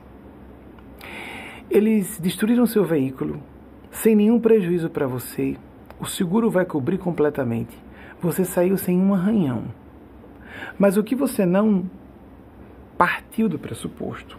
O problema da sua premissa equivocada é de que lidando com seres com inteligência de fato superior, eles dariam a você uma evidência que você poderia contestar. Como, por exemplo, se eu recebesse uma carta de um avô, de um parente desencarnado, e você dizer, ah, não, você descobriu essas informações por outro caminho. Ou ele poderia mentir, porque quando eu recebo mensagens para as pessoas, os espíritos falam sobre intimidades da pessoa que ela não falou com ninguém. Quando a pessoa é honesta, ela some. E eu já vi pessoas desonestas dizerem que não receber, não aconteceu o que aconteceu com elas. Há falhas de filtragem também, a gente pode corromper a captação, mas muitas vezes nós sabemos que a pessoa está mentindo que a linguagem não verbal diz. Então eu disse, fulano, agora que você pediu a prova e recebeu, você quer outra prova ou essa foi suficiente? Como era de se esperar, esse cara teve um acesso de fúria. Esse mereceu. Aconteceram outras questões com ele e com a família dele, que tinha um compromisso espiritual sério que não quis assumir. Nós estamos preparados. Vocês acham que Deus é bonzinho? Deus é Deus dos vulcões, dos terremotos, da morte. Vamos rezar para que tudo fique bem, para que eu tenha dinheirinho, saúdezinho, sempre jovem, nunca morra. Isso é uma visão infantil de espiritualidade de Deus. Espiritualidade é transcendentalidade, é uma supra-racionalidade, é um supra-sentimento, é uma conexão com a faixa mística de consciência que não é irracional, é transracional. Ela não condena o que a gente percebe como lógico objetivo, vai além. Essa ideia de impunidade, que a gente pode zombar de coisas sagradas impunemente, só é impune de uma perspectiva rasteira e imediata, porque nem todo mundo merece receber um puxão de orelha logo. E porque as pessoas também têm dificuldade, quando não partem de um paradigma de que existe mundo espiritual, de fazer relação causa e efeito entre um desastre que aconteça em sua vida, em uma certa área, e uma conversa cínica ou debochada com relação aos sentimentos de sacralidade, de espiritualidade de uma pessoa. Estou falando sobre sentimentos de alguém. Aquela pessoa acredita. Eu não acredito, mas eu tenho que respeitar os sentimentos de quem acredita em Deus e na espiritualidade. Uma pessoa que não seja radical, por exemplo uma coisa é nos colocarmos contra o fanatismo, contra a opressão religiosa, sim, contra o fanatismo meio cientificista, nos meios de politicagem, a política indecente, onde há opressão, onde há radicalismo e presença de manipulação, desejo de invadir o espaço do direito e dos, do, da liberdade, da consciência de outras pessoas, da exploração de terceiros, onde aconteça isso, nós devemos nos opor. Mas daí a zombarmos da espiritualidade, zombarmos dos sentimentos os mais sagrados. Quando uma pessoa é devota sincera, são dos sentimentos mais sagrados. Se alguém zomba de um ente querido seu, um pai querido, uma mãe querida, um filho dileto, uma filha dileta, você se enfurece. Falar de Deus, de espiritualidade, de um ícone religioso para alguém que acredita, você está atacando profundamente os direitos, os sentimentos dessa pessoa. Por isso, intolerância religiosa é grave, leva a violência, leva a atos terroristas. E mais que isso, aí onde entra, quer a pessoa acredite ou não, há forças celestes. Quer acredite ou não, há um momento em que as forças celestes deixam que a pessoa saia do espectro da misericórdia divina e comece a sofrer as influências e consequências da justiça de Deus, que é tão natural como morte, são coisas naturais da vida. Mortes, demissões, divórcios, AVC, a pessoa muito orgulhosa, mas minha inteligência sofre um AVC de largas proporções e fica afásico, preso a uma cama. Mas eu acredito que eu estou certo. Uma pessoa se posicionou com relação a uma certa organização religiosa, não sei se tem alguma coisa relacionada ao nosso trabalho, se posicionou de forma bastante venal e cínica. E no ano anterior a nós virmos aqui fazer a nossa primeira preleção na, na ONU, no, na sede mundial da ONU, essa pessoa também vinha. E no percurso aéreo sofreu um AVC de largas proporções e parou de trabalhar por não poder mais. Eu tomei a notícia com um, com um sentimento adicional de aborrecimento, de raiva. Não podia ter evitado, não poderia saber. Qual o problema? Homossexualidade. Uma pessoa gay enrustida. Ou seja, uma pessoa. Vamos dizer, no mínimo, não pode ser completamente hipócrita.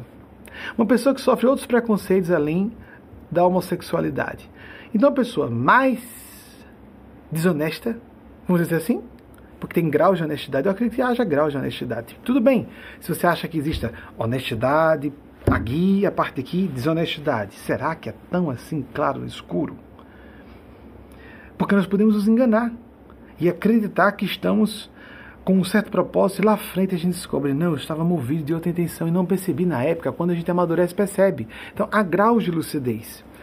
Então, a pessoa que estava num grau de honestidade menor, de coerência, cheia de hipocrisias, de falas construídas, e uma outra sofreu um escândalo público. Dois grandes líderes no espaço de poucos meses porque estavam se posicionando contra. Um sofreu AVC e outro um escândalo em rede nacional. Será que isso é à toa? Será que fizeram relação de causa e efeito? Porque eu garanto, com toda a minha falibilidade, com toda a minha condição de ser humano normal, com pecados normais, fraquezas normais, mágoas, etc. Estava triste com uma pessoa se posicionar contra o nosso trabalho. Jamais desejaria algo de trágico como isso. Mas é uma mensagem para quem está fora. Será que essas pessoas fizeram a vinculação de causa e efeito? É muito fácil a gente se sentir vítima. Mas depois observemos por que, que houve uma suspensão repentina do trabalho de uma pessoa depois de elas moverem durante um ou dois, três anos o um movimento contra a obra que estávamos realizando por aqui nos Estados Unidos, já na época. Fiquemos atentos, atentas. Porque não é o que eu acredito, meu partido de crença, segundo a minha doutrina, essa pessoa está fora de órbita. Que órbita? Das suas ilusões? Do seu grupo de pessoas que parabenizam a sua hipocrisia, a sua homossexualidade enrustida, enquanto você tem perversões? Há pessoas que disfarçam a homossexualidade de toda forma, até desrespeitando o, o sagrado, a sagrada instituição da adoção. Até dessa forma existe. É horrível. Isso é uma aberração. Escondo que sou gay dizendo que é meu filho adotivo. Que coisa feia. Que coisa suja, imoral. Assim é fácil a pessoa manter uma fachada, uma máscara de conveniência, mas Deus está vendo. A espiritualidade, a espiritualidade está vendo. E essas leis automáticas de justiça funcionam. Funcionam. Quer a pessoa crer ou não escondidinha aqui por trás, ninguém está vendo. é uma energia que a pessoa exala. É impune, que bobagem. Vou atacar aqui os cristãos que não reagem, mas não falar de Maomé, não. Vamos fazer uma piada com Jesus. Jesus é a voz da verdade para a Terra, para todos os séculos da humanidade. Quer nós partilhemos dessa opinião ou não. Há pessoas que até hoje julgam que Jesus foi um falso profeta não sei se de uma religião antiga que até hoje só se coloca como vítima e continua mantendo num circuito fechado no meio ortodoxo, dizendo que Jesus desencaminhou muitos judeus do seu caminho do Deus verdadeiro, que o Deus verdadeiro seria só dessa religião. O Islã tem mais respeito a Jesus do que para os próprios cristãos, como um profeta. Não é interessante? Os, o pessoal do Islã tão condenado hoje por pessoas preconceituosas tem mais respeito a Jesus do que judeus e até cristãos têm a Jesus. Alertemos-nos, observemos, leamos o verdadeiro Jesus. Busquemos a verdadeira espiritualidade com consciência, com propósito. E não há, não há causa sem consequência, atitude sem consequências. Em certo momento, uma pessoa que se orgulhava de ser unanimidade agiu de forma completamente desrespeitosa, com um momento de muita cortesia por parte da nossa causa. No espaço de um mês, apareceu um escândalo com a pessoa, a única pessoa parente, com exatamente o mesmo nome e sobrenome.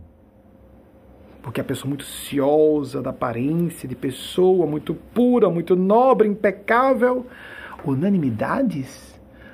Unanimidades geralmente são pessoas hipócritas. Não existem unanimidades. Quanto mais uma pessoa do bem, naturalmente ela tem pessoas que ficam contrariadas com o que ela está dizendo. Mas se contraria, arquem com as consequências. Se posicionem contra, e acreditem ou não, arcarão com as consequências. Tanto é que a pessoa começou a apresentar seu nome diferente tarde demais, como se fosse Marlene Dietrich, que no final da vida resolveu agora chamar, não, não me tire Marlene, só Dietrich, por favor. Será que fez a relação de causa e efeito porque foi no espaço de um mês que isso aconteceu? Quando temos agendas ocultas de hipocrisia, quando estamos preocupados apenas com aparência, de prestígio, de poder, aparência de bons moços, falsos moços, hipócritas, como Jesus disse, sepulcros caiados, brancos por fora, cheios de podridão e rapina por dentro. Mesmo que a pessoa simule uma honestidade que na verdade não tem, é uma energia que exala dela.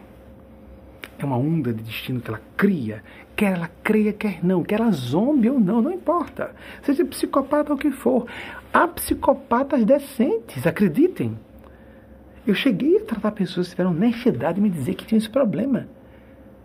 Recentemente, um neurocientista estudioso de, de psicopatia, isso saiu na imprensa, é fácil de descobrir, ele espalhou, veja, vou passar essa câmera para encerrarmos com isso. Vejam que interessante, ele espalhou, uh, quis fazer uma pesquisa bem rigorosa e fez exames de cérebros com, as, com a tecnologia de hoje, né? Que devassa os cérebros em funcionamento, a anatomofisiologia do sistema nervoso central, e fez e colocou as famílias, os próprios colegas e assistentes, assessores, a sua própria família, ele próprio, todo mundo. E estava examinando, e sem nomes. E estava examinando até que chegou um dos cérebros e disse: Nossa, esse cérebro, essa pessoa é perigosíssima. Segundo a anatomofisiologia dessa pessoa, essa pessoa é um psicopata é, perigosíssimo. Aí chamou aqui, por favor, vou ter que quebrar o sigilo aqui com vocês. É, de quem é esse cérebro? Isso é na imprensa, não é difícil descobrir. Recentemente, acho que foi no ano passado. Então, eu não quero dizer o nome dele, achei tão bonitinho que ele assumiu publicamente isso. Um pesquisador da área. Então a equipe ficou meio constrangida. É, Doutor Fulano é, é da sua família. É da minha família? Sim. Quem é? De quem é esse cérebro? É o seu cérebro. e o que ele disse? Ele como agora vejam a decência. Interessante, não é? Integridade. Jesus disse: quentes ou frios, através de João Evangelista no Apocalipse. Isso vocês podem aceitar ou não. de quentes ou frios, eu vomito os mortos. Seu sim seja sim, seu não seja não essa malandragem de ajustar o discurso de, de, acordo com a conveniência.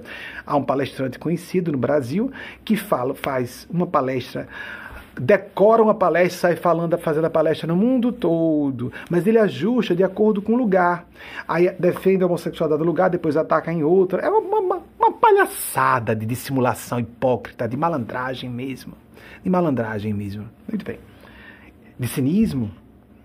Não sei se alguém que se opôs a Chico. Será que há documentos registrados por Chico dizendo isso? Eu não sei. Eu não sei. Dizem, dizem aí. Aí. Há registros disso aí. Há registros. Então, observemos, observemos. Faz um bem, sim, faz o bem. Mas cuidemos e não deificarmos pessoas. Acho que faz o bem, acho que faz. Mas eu não comparo com o Chico Xavier. Não, não, não. Chico Xavier era um gênio mediúnico de uma alma santa. Então, absorvamos essa proposta. O que disse esse, esse psicopata que descobriu, ele próprio estudioso o assunto. Ele foi fazer uma retrospectiva e notou que ele era muito procurado por pessoas da família e amigos que vinham até ele e lá apresentavam seus problemas. Ele conseguia ouvir com isenção emocional e apresentar resoluções claras, fria e racionalmente. Ele disse: Eu posso aplicar a minha psicopatia como ah, tá vendo o meu problema todo? Sim, sim, você faça isso, isso, isso, isso, isso e resolva. Pronto, não se abalava. Um dos motivos de eu cancelar meu consultório é porque eu me inflamava, eu não conseguia nenhuma isenção, nem imparcialidade, eu ficava com raiva pelas pessoas, chorava pelas pessoas, eu, eu vou me consumir, vou morrer da hora. Ele fazia o contrário. Era muito mais eficaz. Se a gente se envolve, fica menos, abstrai-se menos do problema e pode ver com menos clareza. Não é verdade? Se a gente se envolve muito, como é que a gente vai ser neutro com parentes biológicos próximos ou amigos muito íntimos, amigas muito íntimas? A gente não é isento. Mas um psicopata pode ser isento e fazer um bem maior em situações mais difíceis, quando ninguém poderia agir de outro modo. Temas densos, não é?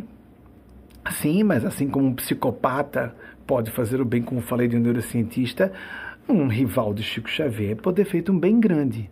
Não sei se tanto ao trabalho de Chico, não é? Mas que cada uma e cada um dê conta de sua consciência. Porque há gênios celestes, há civilizações superiores, quer acreditemos, quer não, existem. Nos observam. E colocam o dedo no suspiro, e de repente uma pessoa é tirada de cena, no momento azado, ou quando precisamos mudar a história da humanidade tomar uma rota diferente. Comprometamos-nos, façamos a nossa parte, sejamos mais conscienciosos, conscienciosas. Hoje eu já vou passar para esse final. Não vou fazer aqui o convite a se inscrever, curtir, etc., compartilhar. Vocês já sabem, hoje não vou falar sobre isso. Faça a sua parte. Ore todos os dias. Faça a prática do Evangelho todos os dias. Minha intenção não foi atacar pessoa alguma procuremos ver como nós, vendo os erros de outras pessoas, podemos aplicar nós próprios, a nós mesmas. O que é que, se não sou capaz de fazer o mal que aquela pessoa fez, onde, de acordo com o meu nível de consciência, eu estou cometendo erros semelhantes e posso me corrigir me melhorar? É muito fácil ver alguém cometendo erro fora e condenar aquela pessoa sem conhecer a biografia daquela pessoa, ou os distúrbios que ela porte. Prestemos atenção que seremos avaliados dentro de um contexto de nossa própria reencarnação e de outras existências passadas. Por isso que o julgamento mesmo fica só para nosso Senhor Jesus. E a espiritualidade sublime que o representa. Civilizações superiores existem, gênios celestes existem, e nós sintonizamos e atraímos a interferência e assistência desses seres pela nossa própria paridade, a que for possível, o compasso que geremos, mínimo que seja, a acoplagem que seja, muito pouca, com o espírito sincero de bondade, de serviço ao bem comum, de sermos o mais autênticos que pudermos, ou autênticas, em qualquer circunstância. Não significa falar tudo. Por exemplo, os americanos e americanas têm uma visão, acho que um pouco mais superficial que nós, latinos, sobre isso. Uma crítica que eu faço com respeito ao, como poderia dizer, a paixão que eles têm pela verdade plena. Mas é porque eu vejo como impraticável. que eles consideram que se alguém não abre todo o jogo sobre sua vida para alguém, mentiu. Não é assim. Ocultar informações para nos proteger, proteger outras pessoas, isso é normal. Qualquer pessoa adulta e responsável faz. Isso não é mentira. Mas existem informações que nossa consciência disse, isso eu deveria partilhar com minha esposa, meu esposo. As pessoas guardam sigilo financeiro de parceiros para poderem fazer aplicações escondidas ou já se preparando para um divórcio. As pessoas mentem deslavadamente a respeito da sua vida sexual para seus parceiros e parceiras. Há autores que dizem que têm direito disso, mas eu acho que as pessoas não deveriam fazer compromisso de monogamia, na minha opinião. Se você faz a proposta, a promessa de monogamia, você tem que manter. A pessoa tem direito de trair mesmo assim, segundo sexólogos e psicólogos, tem, porque seria um assunto de sigilo da pessoa. Eu discordo, sou um pouco radical nesse sentido. Eu sou muito favorável à autenticidade no nível máximo que possamos alcançar. Às vezes, entretanto, temos que silenciar informações que seriam muito danosas se trouxéssemos a público. E todo mundo sabe disso. Tanto é que uma vez eu comentei: meus inimigos devem confiar muito em minha decência e meu caráter, porque se eu abrir a boca para revelar o sigilo que me foi confiado por autoridades do meu estado, do país, no correr de decênios, então devem confiar muito em minha decência e em minha sanidade mental. Não posso nem surtar, não é? Porque se um dia surtar, criar, abrir uma live aqui, dizer algumas coisinhas que eu falei assim, dando são apenas os intros. Eu faço umas, uns vislumbres das coisas que a gente conhece. Temos que ter cuidado com a verdade, mas também ter cuidado com a malandragem de mentir e simular continuamente, apresentando simulacros de virtude inexistente, que são a hipocrisia no pior sentido da expressão aqueles e aquelas contra quem Jesus se posicionou. O verdadeiro Jesus está no lado de quem está sendo perseguido e perseguida, das minorias, dos párias, das pessoas que estão falando à frente do seu tempo, das pessoas que combatem elites opressoras. Não todas as pessoas das elites, não todas as pessoas que têm privilégios, mas quem usa seus privilégios para oprimir, manipular e usar pessoas, quer digam isso publicamente ou não, quer pretendam dissimular que estão com um jogo de interesse pessoal apenas ou não, não interessa. Quer percebam que tem isso, ou mintam para si próprios e se convençam que são pessoas realmente muito santas, muito puras, muito honestas e não são tanto assim. Ou não são mesmo. É a chamada desonestidade psicológica. As consequências virão de qualquer forma. Avaliemos com cuidado avaliemos com cuidado quem nós somos, para que nós possamos nos gerenciar as nossas existências, as nossas escolhas e, portanto, possamos oferecer o melhor contributo possível nessa era perigosa da história da humanidade, o perigo do Armagedon, por tantas frentes simultâneas. É hora de todas as pessoas que nos sentimos dedicadas ao bem, ao serviço do bem comum, fazermos vistas grossas para as falhas, defeitos, limitações de outras pessoas, porque todas e todos portamos, e nos unirmos para a defesa do que seja o bem comum.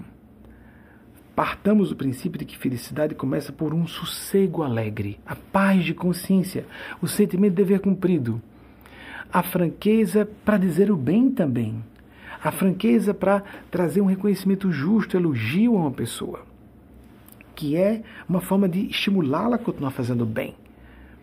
A crítica severa a uma pessoa próxima, mesmo o custo de aquela pessoa ficar um período em conturbação emocional na relação conosco, mas que nós sabemos, como um professor, ou um pai e uma mãe, uma professora bastante consciencioso, bastante judiciosa, vai comprometer a imagem que esse, esse adolescente, aquela criança tem de mim, mas eu preciso falar. Isso muitas vezes exige uma cota de coragem, sob maneira quando há muito amor envolvido, uma cota de coragem grande.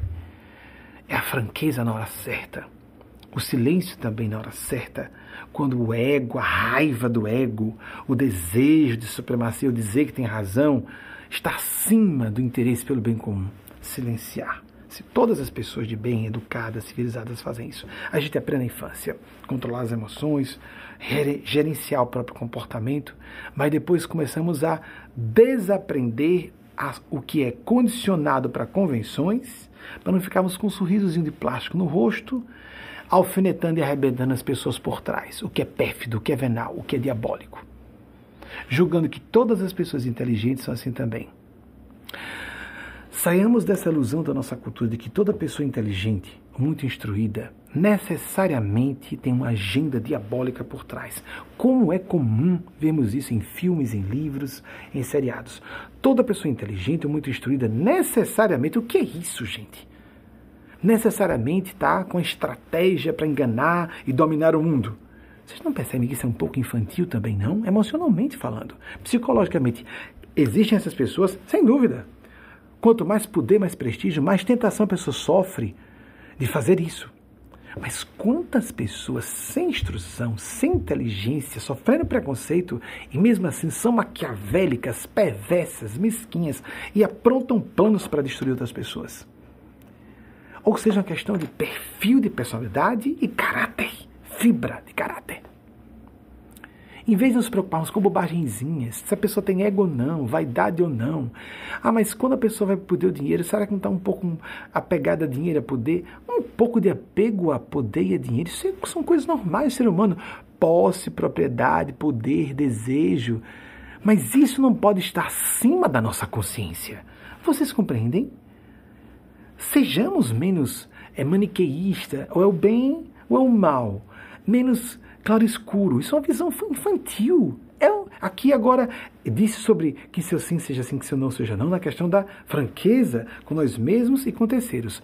Mas no âmbito da complexidade psicológica humana e do caráter humano, esperar que uma pessoa ou é totalmente do bem ou é totalmente do mal para trazermos uma visão infantil. Não, é muito mais complexo que isso. Nós temos que ver uma pessoa, perceber que ela tem defeitos humanos e dizer: mas qual o percentual?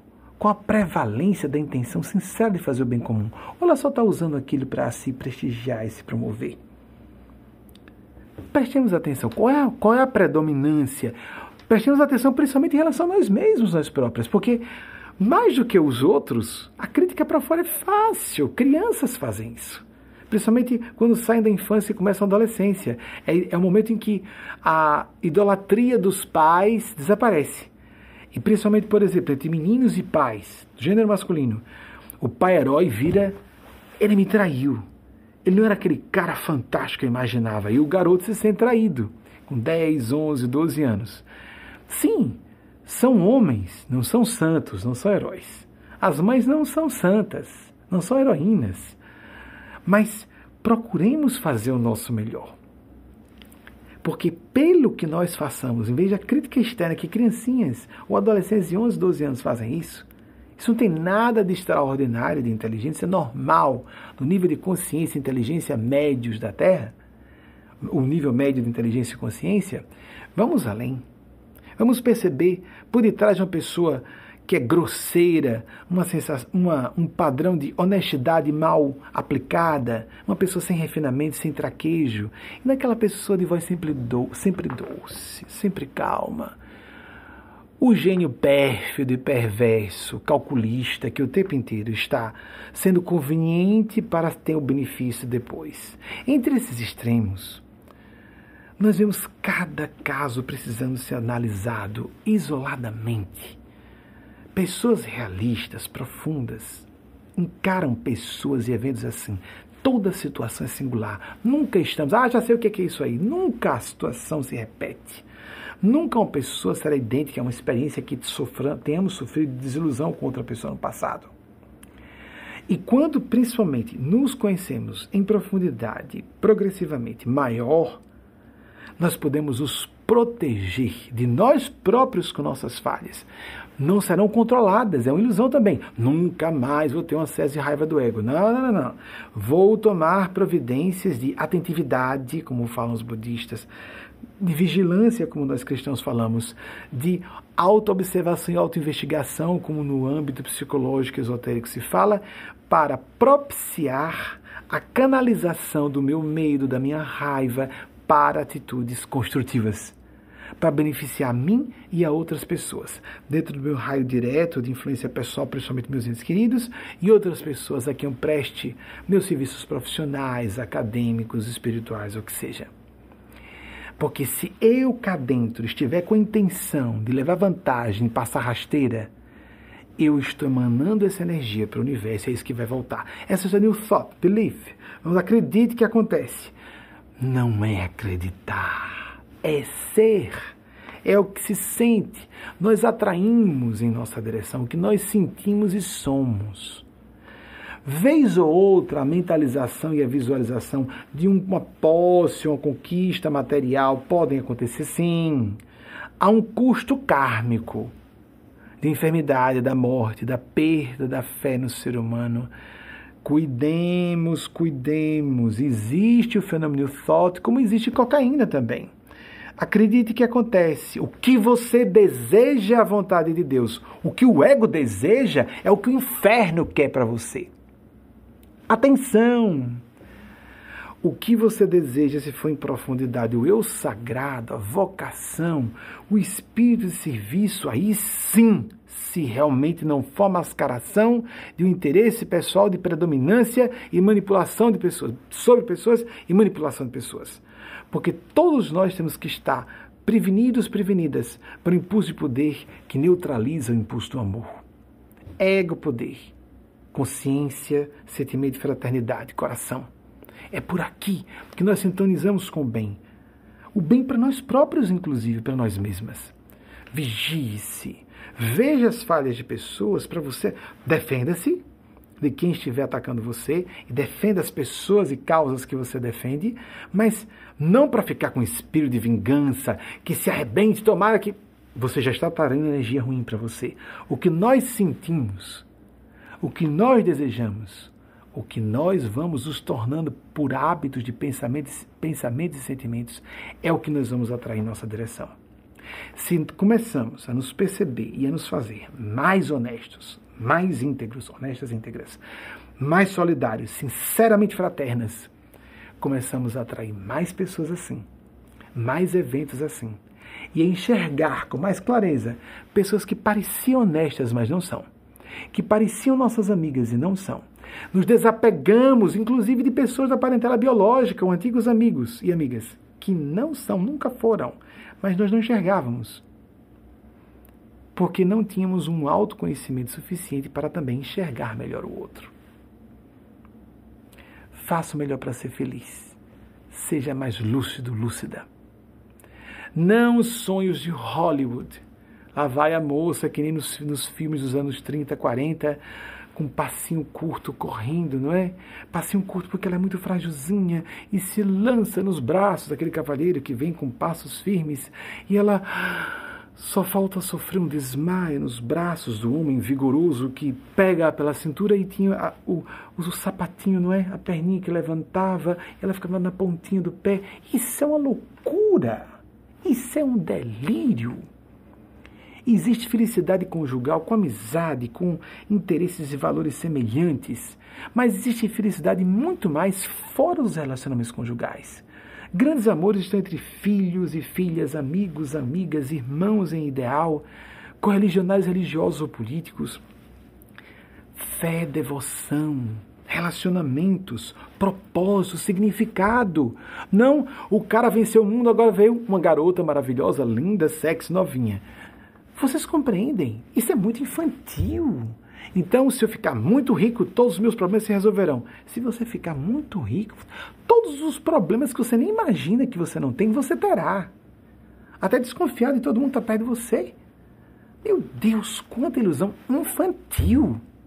E essas pessoas julgam-se mais realistas. É claro que a miséria e a injustiça social devem ser resolvidas, a distribuição de renda é uma questão grave. No mundo, no Brasil, muito. Não há discussão para isso. Mas a pessoa já está bem financeiramente, mas ela está com a gana de ambição, de poder, de mais dinheiro, mais prestígio, nessa era da exibição da internet.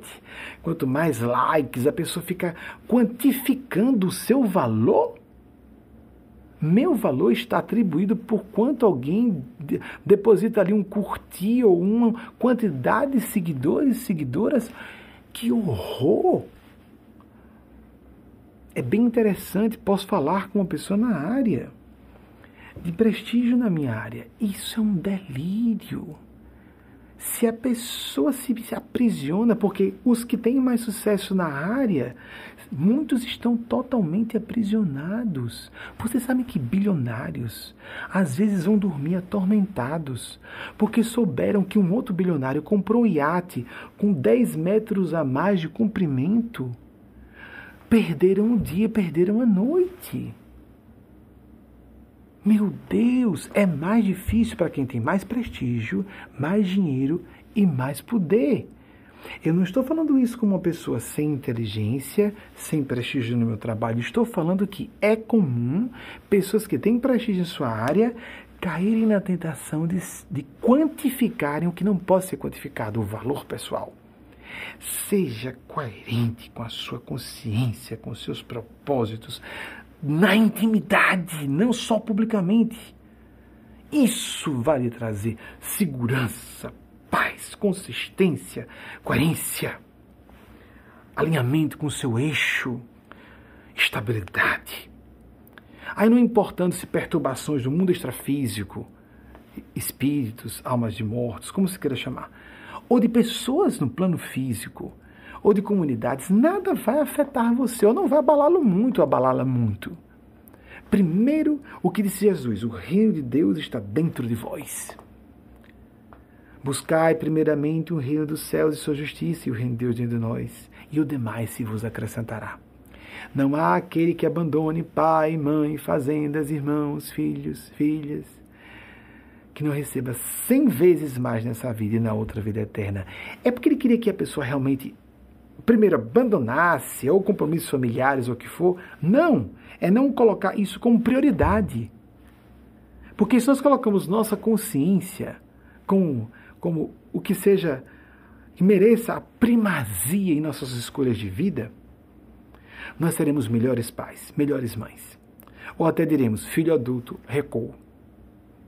Mãe que não me respeita, recuo do contato. Estou adulto, adulta, não preciso dar satisfações. Ambiente numa empresa que vi que está fugindo aos meus princípios éticos, me desligo. Ou ambiente que não se compatibiliza mais com os meus princípios político, religioso, que seja, desvinculo-me. Respeito primeiro a minha consciência. Falando com o cônjuge, um querido, vamos negociar, vamos sentar à mesa. A DR não é só de relacionamento conjugal. Esse elemento aqui é fundamental para mim. Minha liberdade de consciência diz que isso não pode ser violado. Você concorda? Vamos ver o que podemos negociar. Você com seu livre-arbítrio e seu discernimento e eu com o meu. Vamos tentar ver como podemos encaixar. Mas se outra pessoa não aceita, ela tem liberdade de não aceitar o que nós estabelecemos como mínimo ético para nós ou sair de nossas vidas. Não quer sair por conta, conta própria, nós nos afastamos ou colocamos para fora de nossas vidas se formos responsáveis pelo lugar. Temos que ser assim. Não vivemos à base de modo de guerra continuamente, que somos tentados a isso também. Mas estarmos dispostos, desculpem, dispostos e dispostos, que essa história botar na feminilidade às vezes não atrapalha, né? Dispostos e dispostas ao combate sempre que for necessário. Inclusive porque, lamentavelmente, nesse mundo de perfídia, de dissimulação, de covardia, que as pessoas só nos respeitem se estivermos com uma arma aqui apresentada em público, como no passado que compunha o ornamento masculino uma espada que era só ornamental. Que pena, que covardia. E considere e digo a todas e todos vocês que sejam pessoas corajosas. Partam em defesa de pessoas mais frágeis. Não há uma situação em que alguém seja atacado próximo a mim em que eu não pegue uma briga se necessário. Aconteceu perto de mim, é de minha responsabilidade. Entendam assim. Não esperem só que seja com vocês ou um dos seus entes queridos.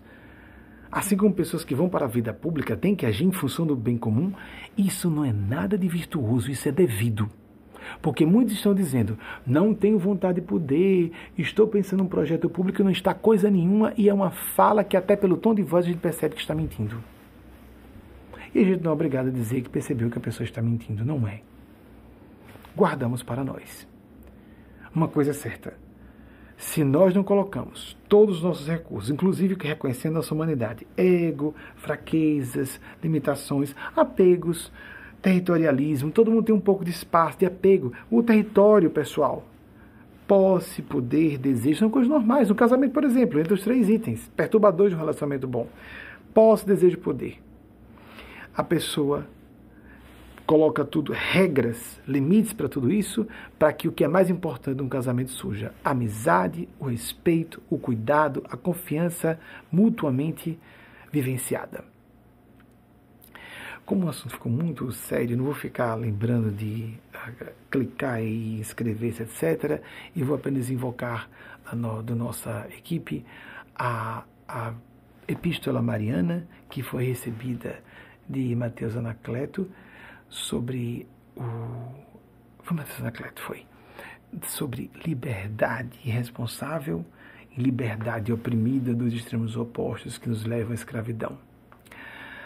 A todas e todos vocês invoco a bênção dos Cristos de Deus, de Nossa Senhora, Nosso Senhor Jesus e do grande anjo Gabriel, das forças do bem, da espiritualidade celeste, ou seja, a espiritualidade que é representando divindade, porque existe a espiritualidade do mal, ou a intermediária. Pelos nossos sentimentos vamos definir com quem convivemos. Pelas nossas intenções vamos saber com quem estamos interagindo, quer tenhamos percepções paranormais ou não. Vivemos um universo de ondas mentais. Pelas nossas intenções, as verdadeiras. Ainda que por fora até digamos, não, foi só por interesse pessoal. Não foi, foi interesse espiritual. Ah, meu filho, faz aqui por mim, por mim, que nada, está fazendo já pelo filho. Existe dissimulação no sentido contrário, do bem.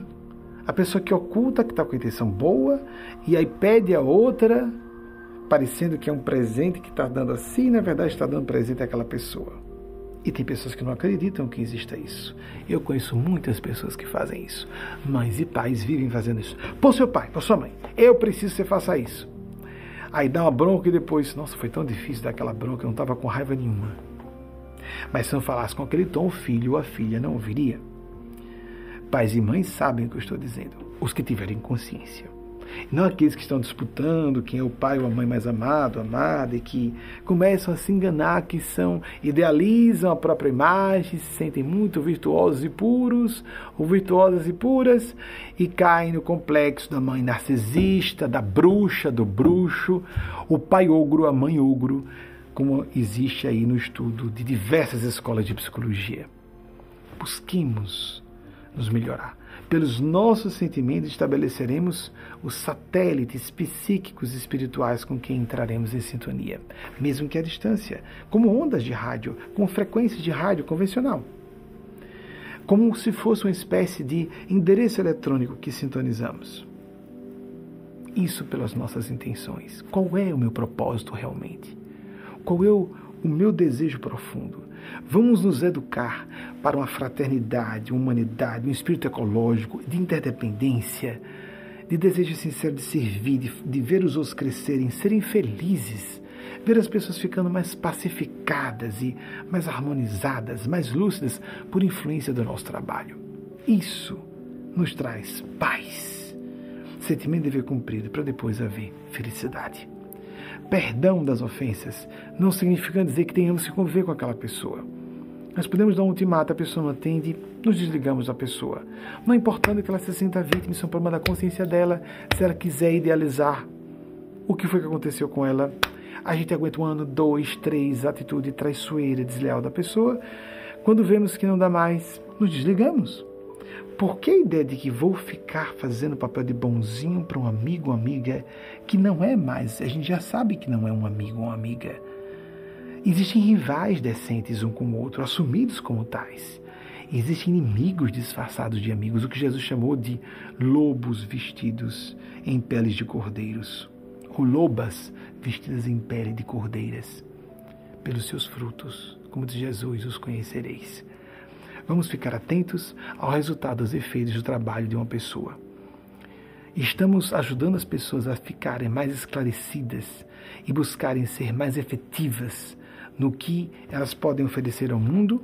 Estamos contribuindo para o bem, a paz e o progresso no nível profundo, a mudança de consciência? Ou estamos só nas externalidades convencionais, formais, que apenas ajustam alguns detalhes, alguns, algumas tecnocracias e burocracias do mundo convencional? Quem fez o maior bem à humanidade? César, da época de Jesus, que era o homem mais poderoso para a visão do mundo, ou o próprio Jesus, que, como disse, não tinha uma pedra nem recostar a cabeça? Há pessoas que estão trabalhando no plano da consciência. Há monges no Tibete em prece e em meditação que estão fazendo um bem maior do que muitas pessoas na vida pública. Mas há pessoas que vão para a vida pública para fazer mudanças importantes também, como aconteceu com o pastor doutor professor Martin Luther King Jr., que desafiou leis estabelecidas injustas, assim como aconteceu com Mahatma Gandhi, que foi para a vida pública para se sublevar contra uma lei injusta. Que nós façamos o nosso melhor, que nós façamos o nosso máximo, um pouco todos os dias, um pouco sempre. A seguir, a mensagem transformada em videomensagem de Maria Cristo passada para nós pela espiritualidade maior. Uma excelente semana para todas e todos vocês, irmão pelos laços espírito, com elas e eles atenção. Estou, a maior parte do tempo, muito mais falando pelos nossos amigos e amigas espirituais, ainda que esteja à frente, alguma coisa até trazida, como hoje foi, como tópicos para vocês, e a maior parte na hora, porque sou basicamente médium psicofônico, mas estou à frente. Não perdi a consciência até onde eu alcancei. Coloquemos o nosso coração nas mãos da espiritualidade, exercitemos a prática da oração, a prática do bem coerente com os nossos propósitos, o resto virá por consequência. Uma boa semana para todos e todas vocês e até o próximo domingo, se a Divina Providência autorizar, assim seja.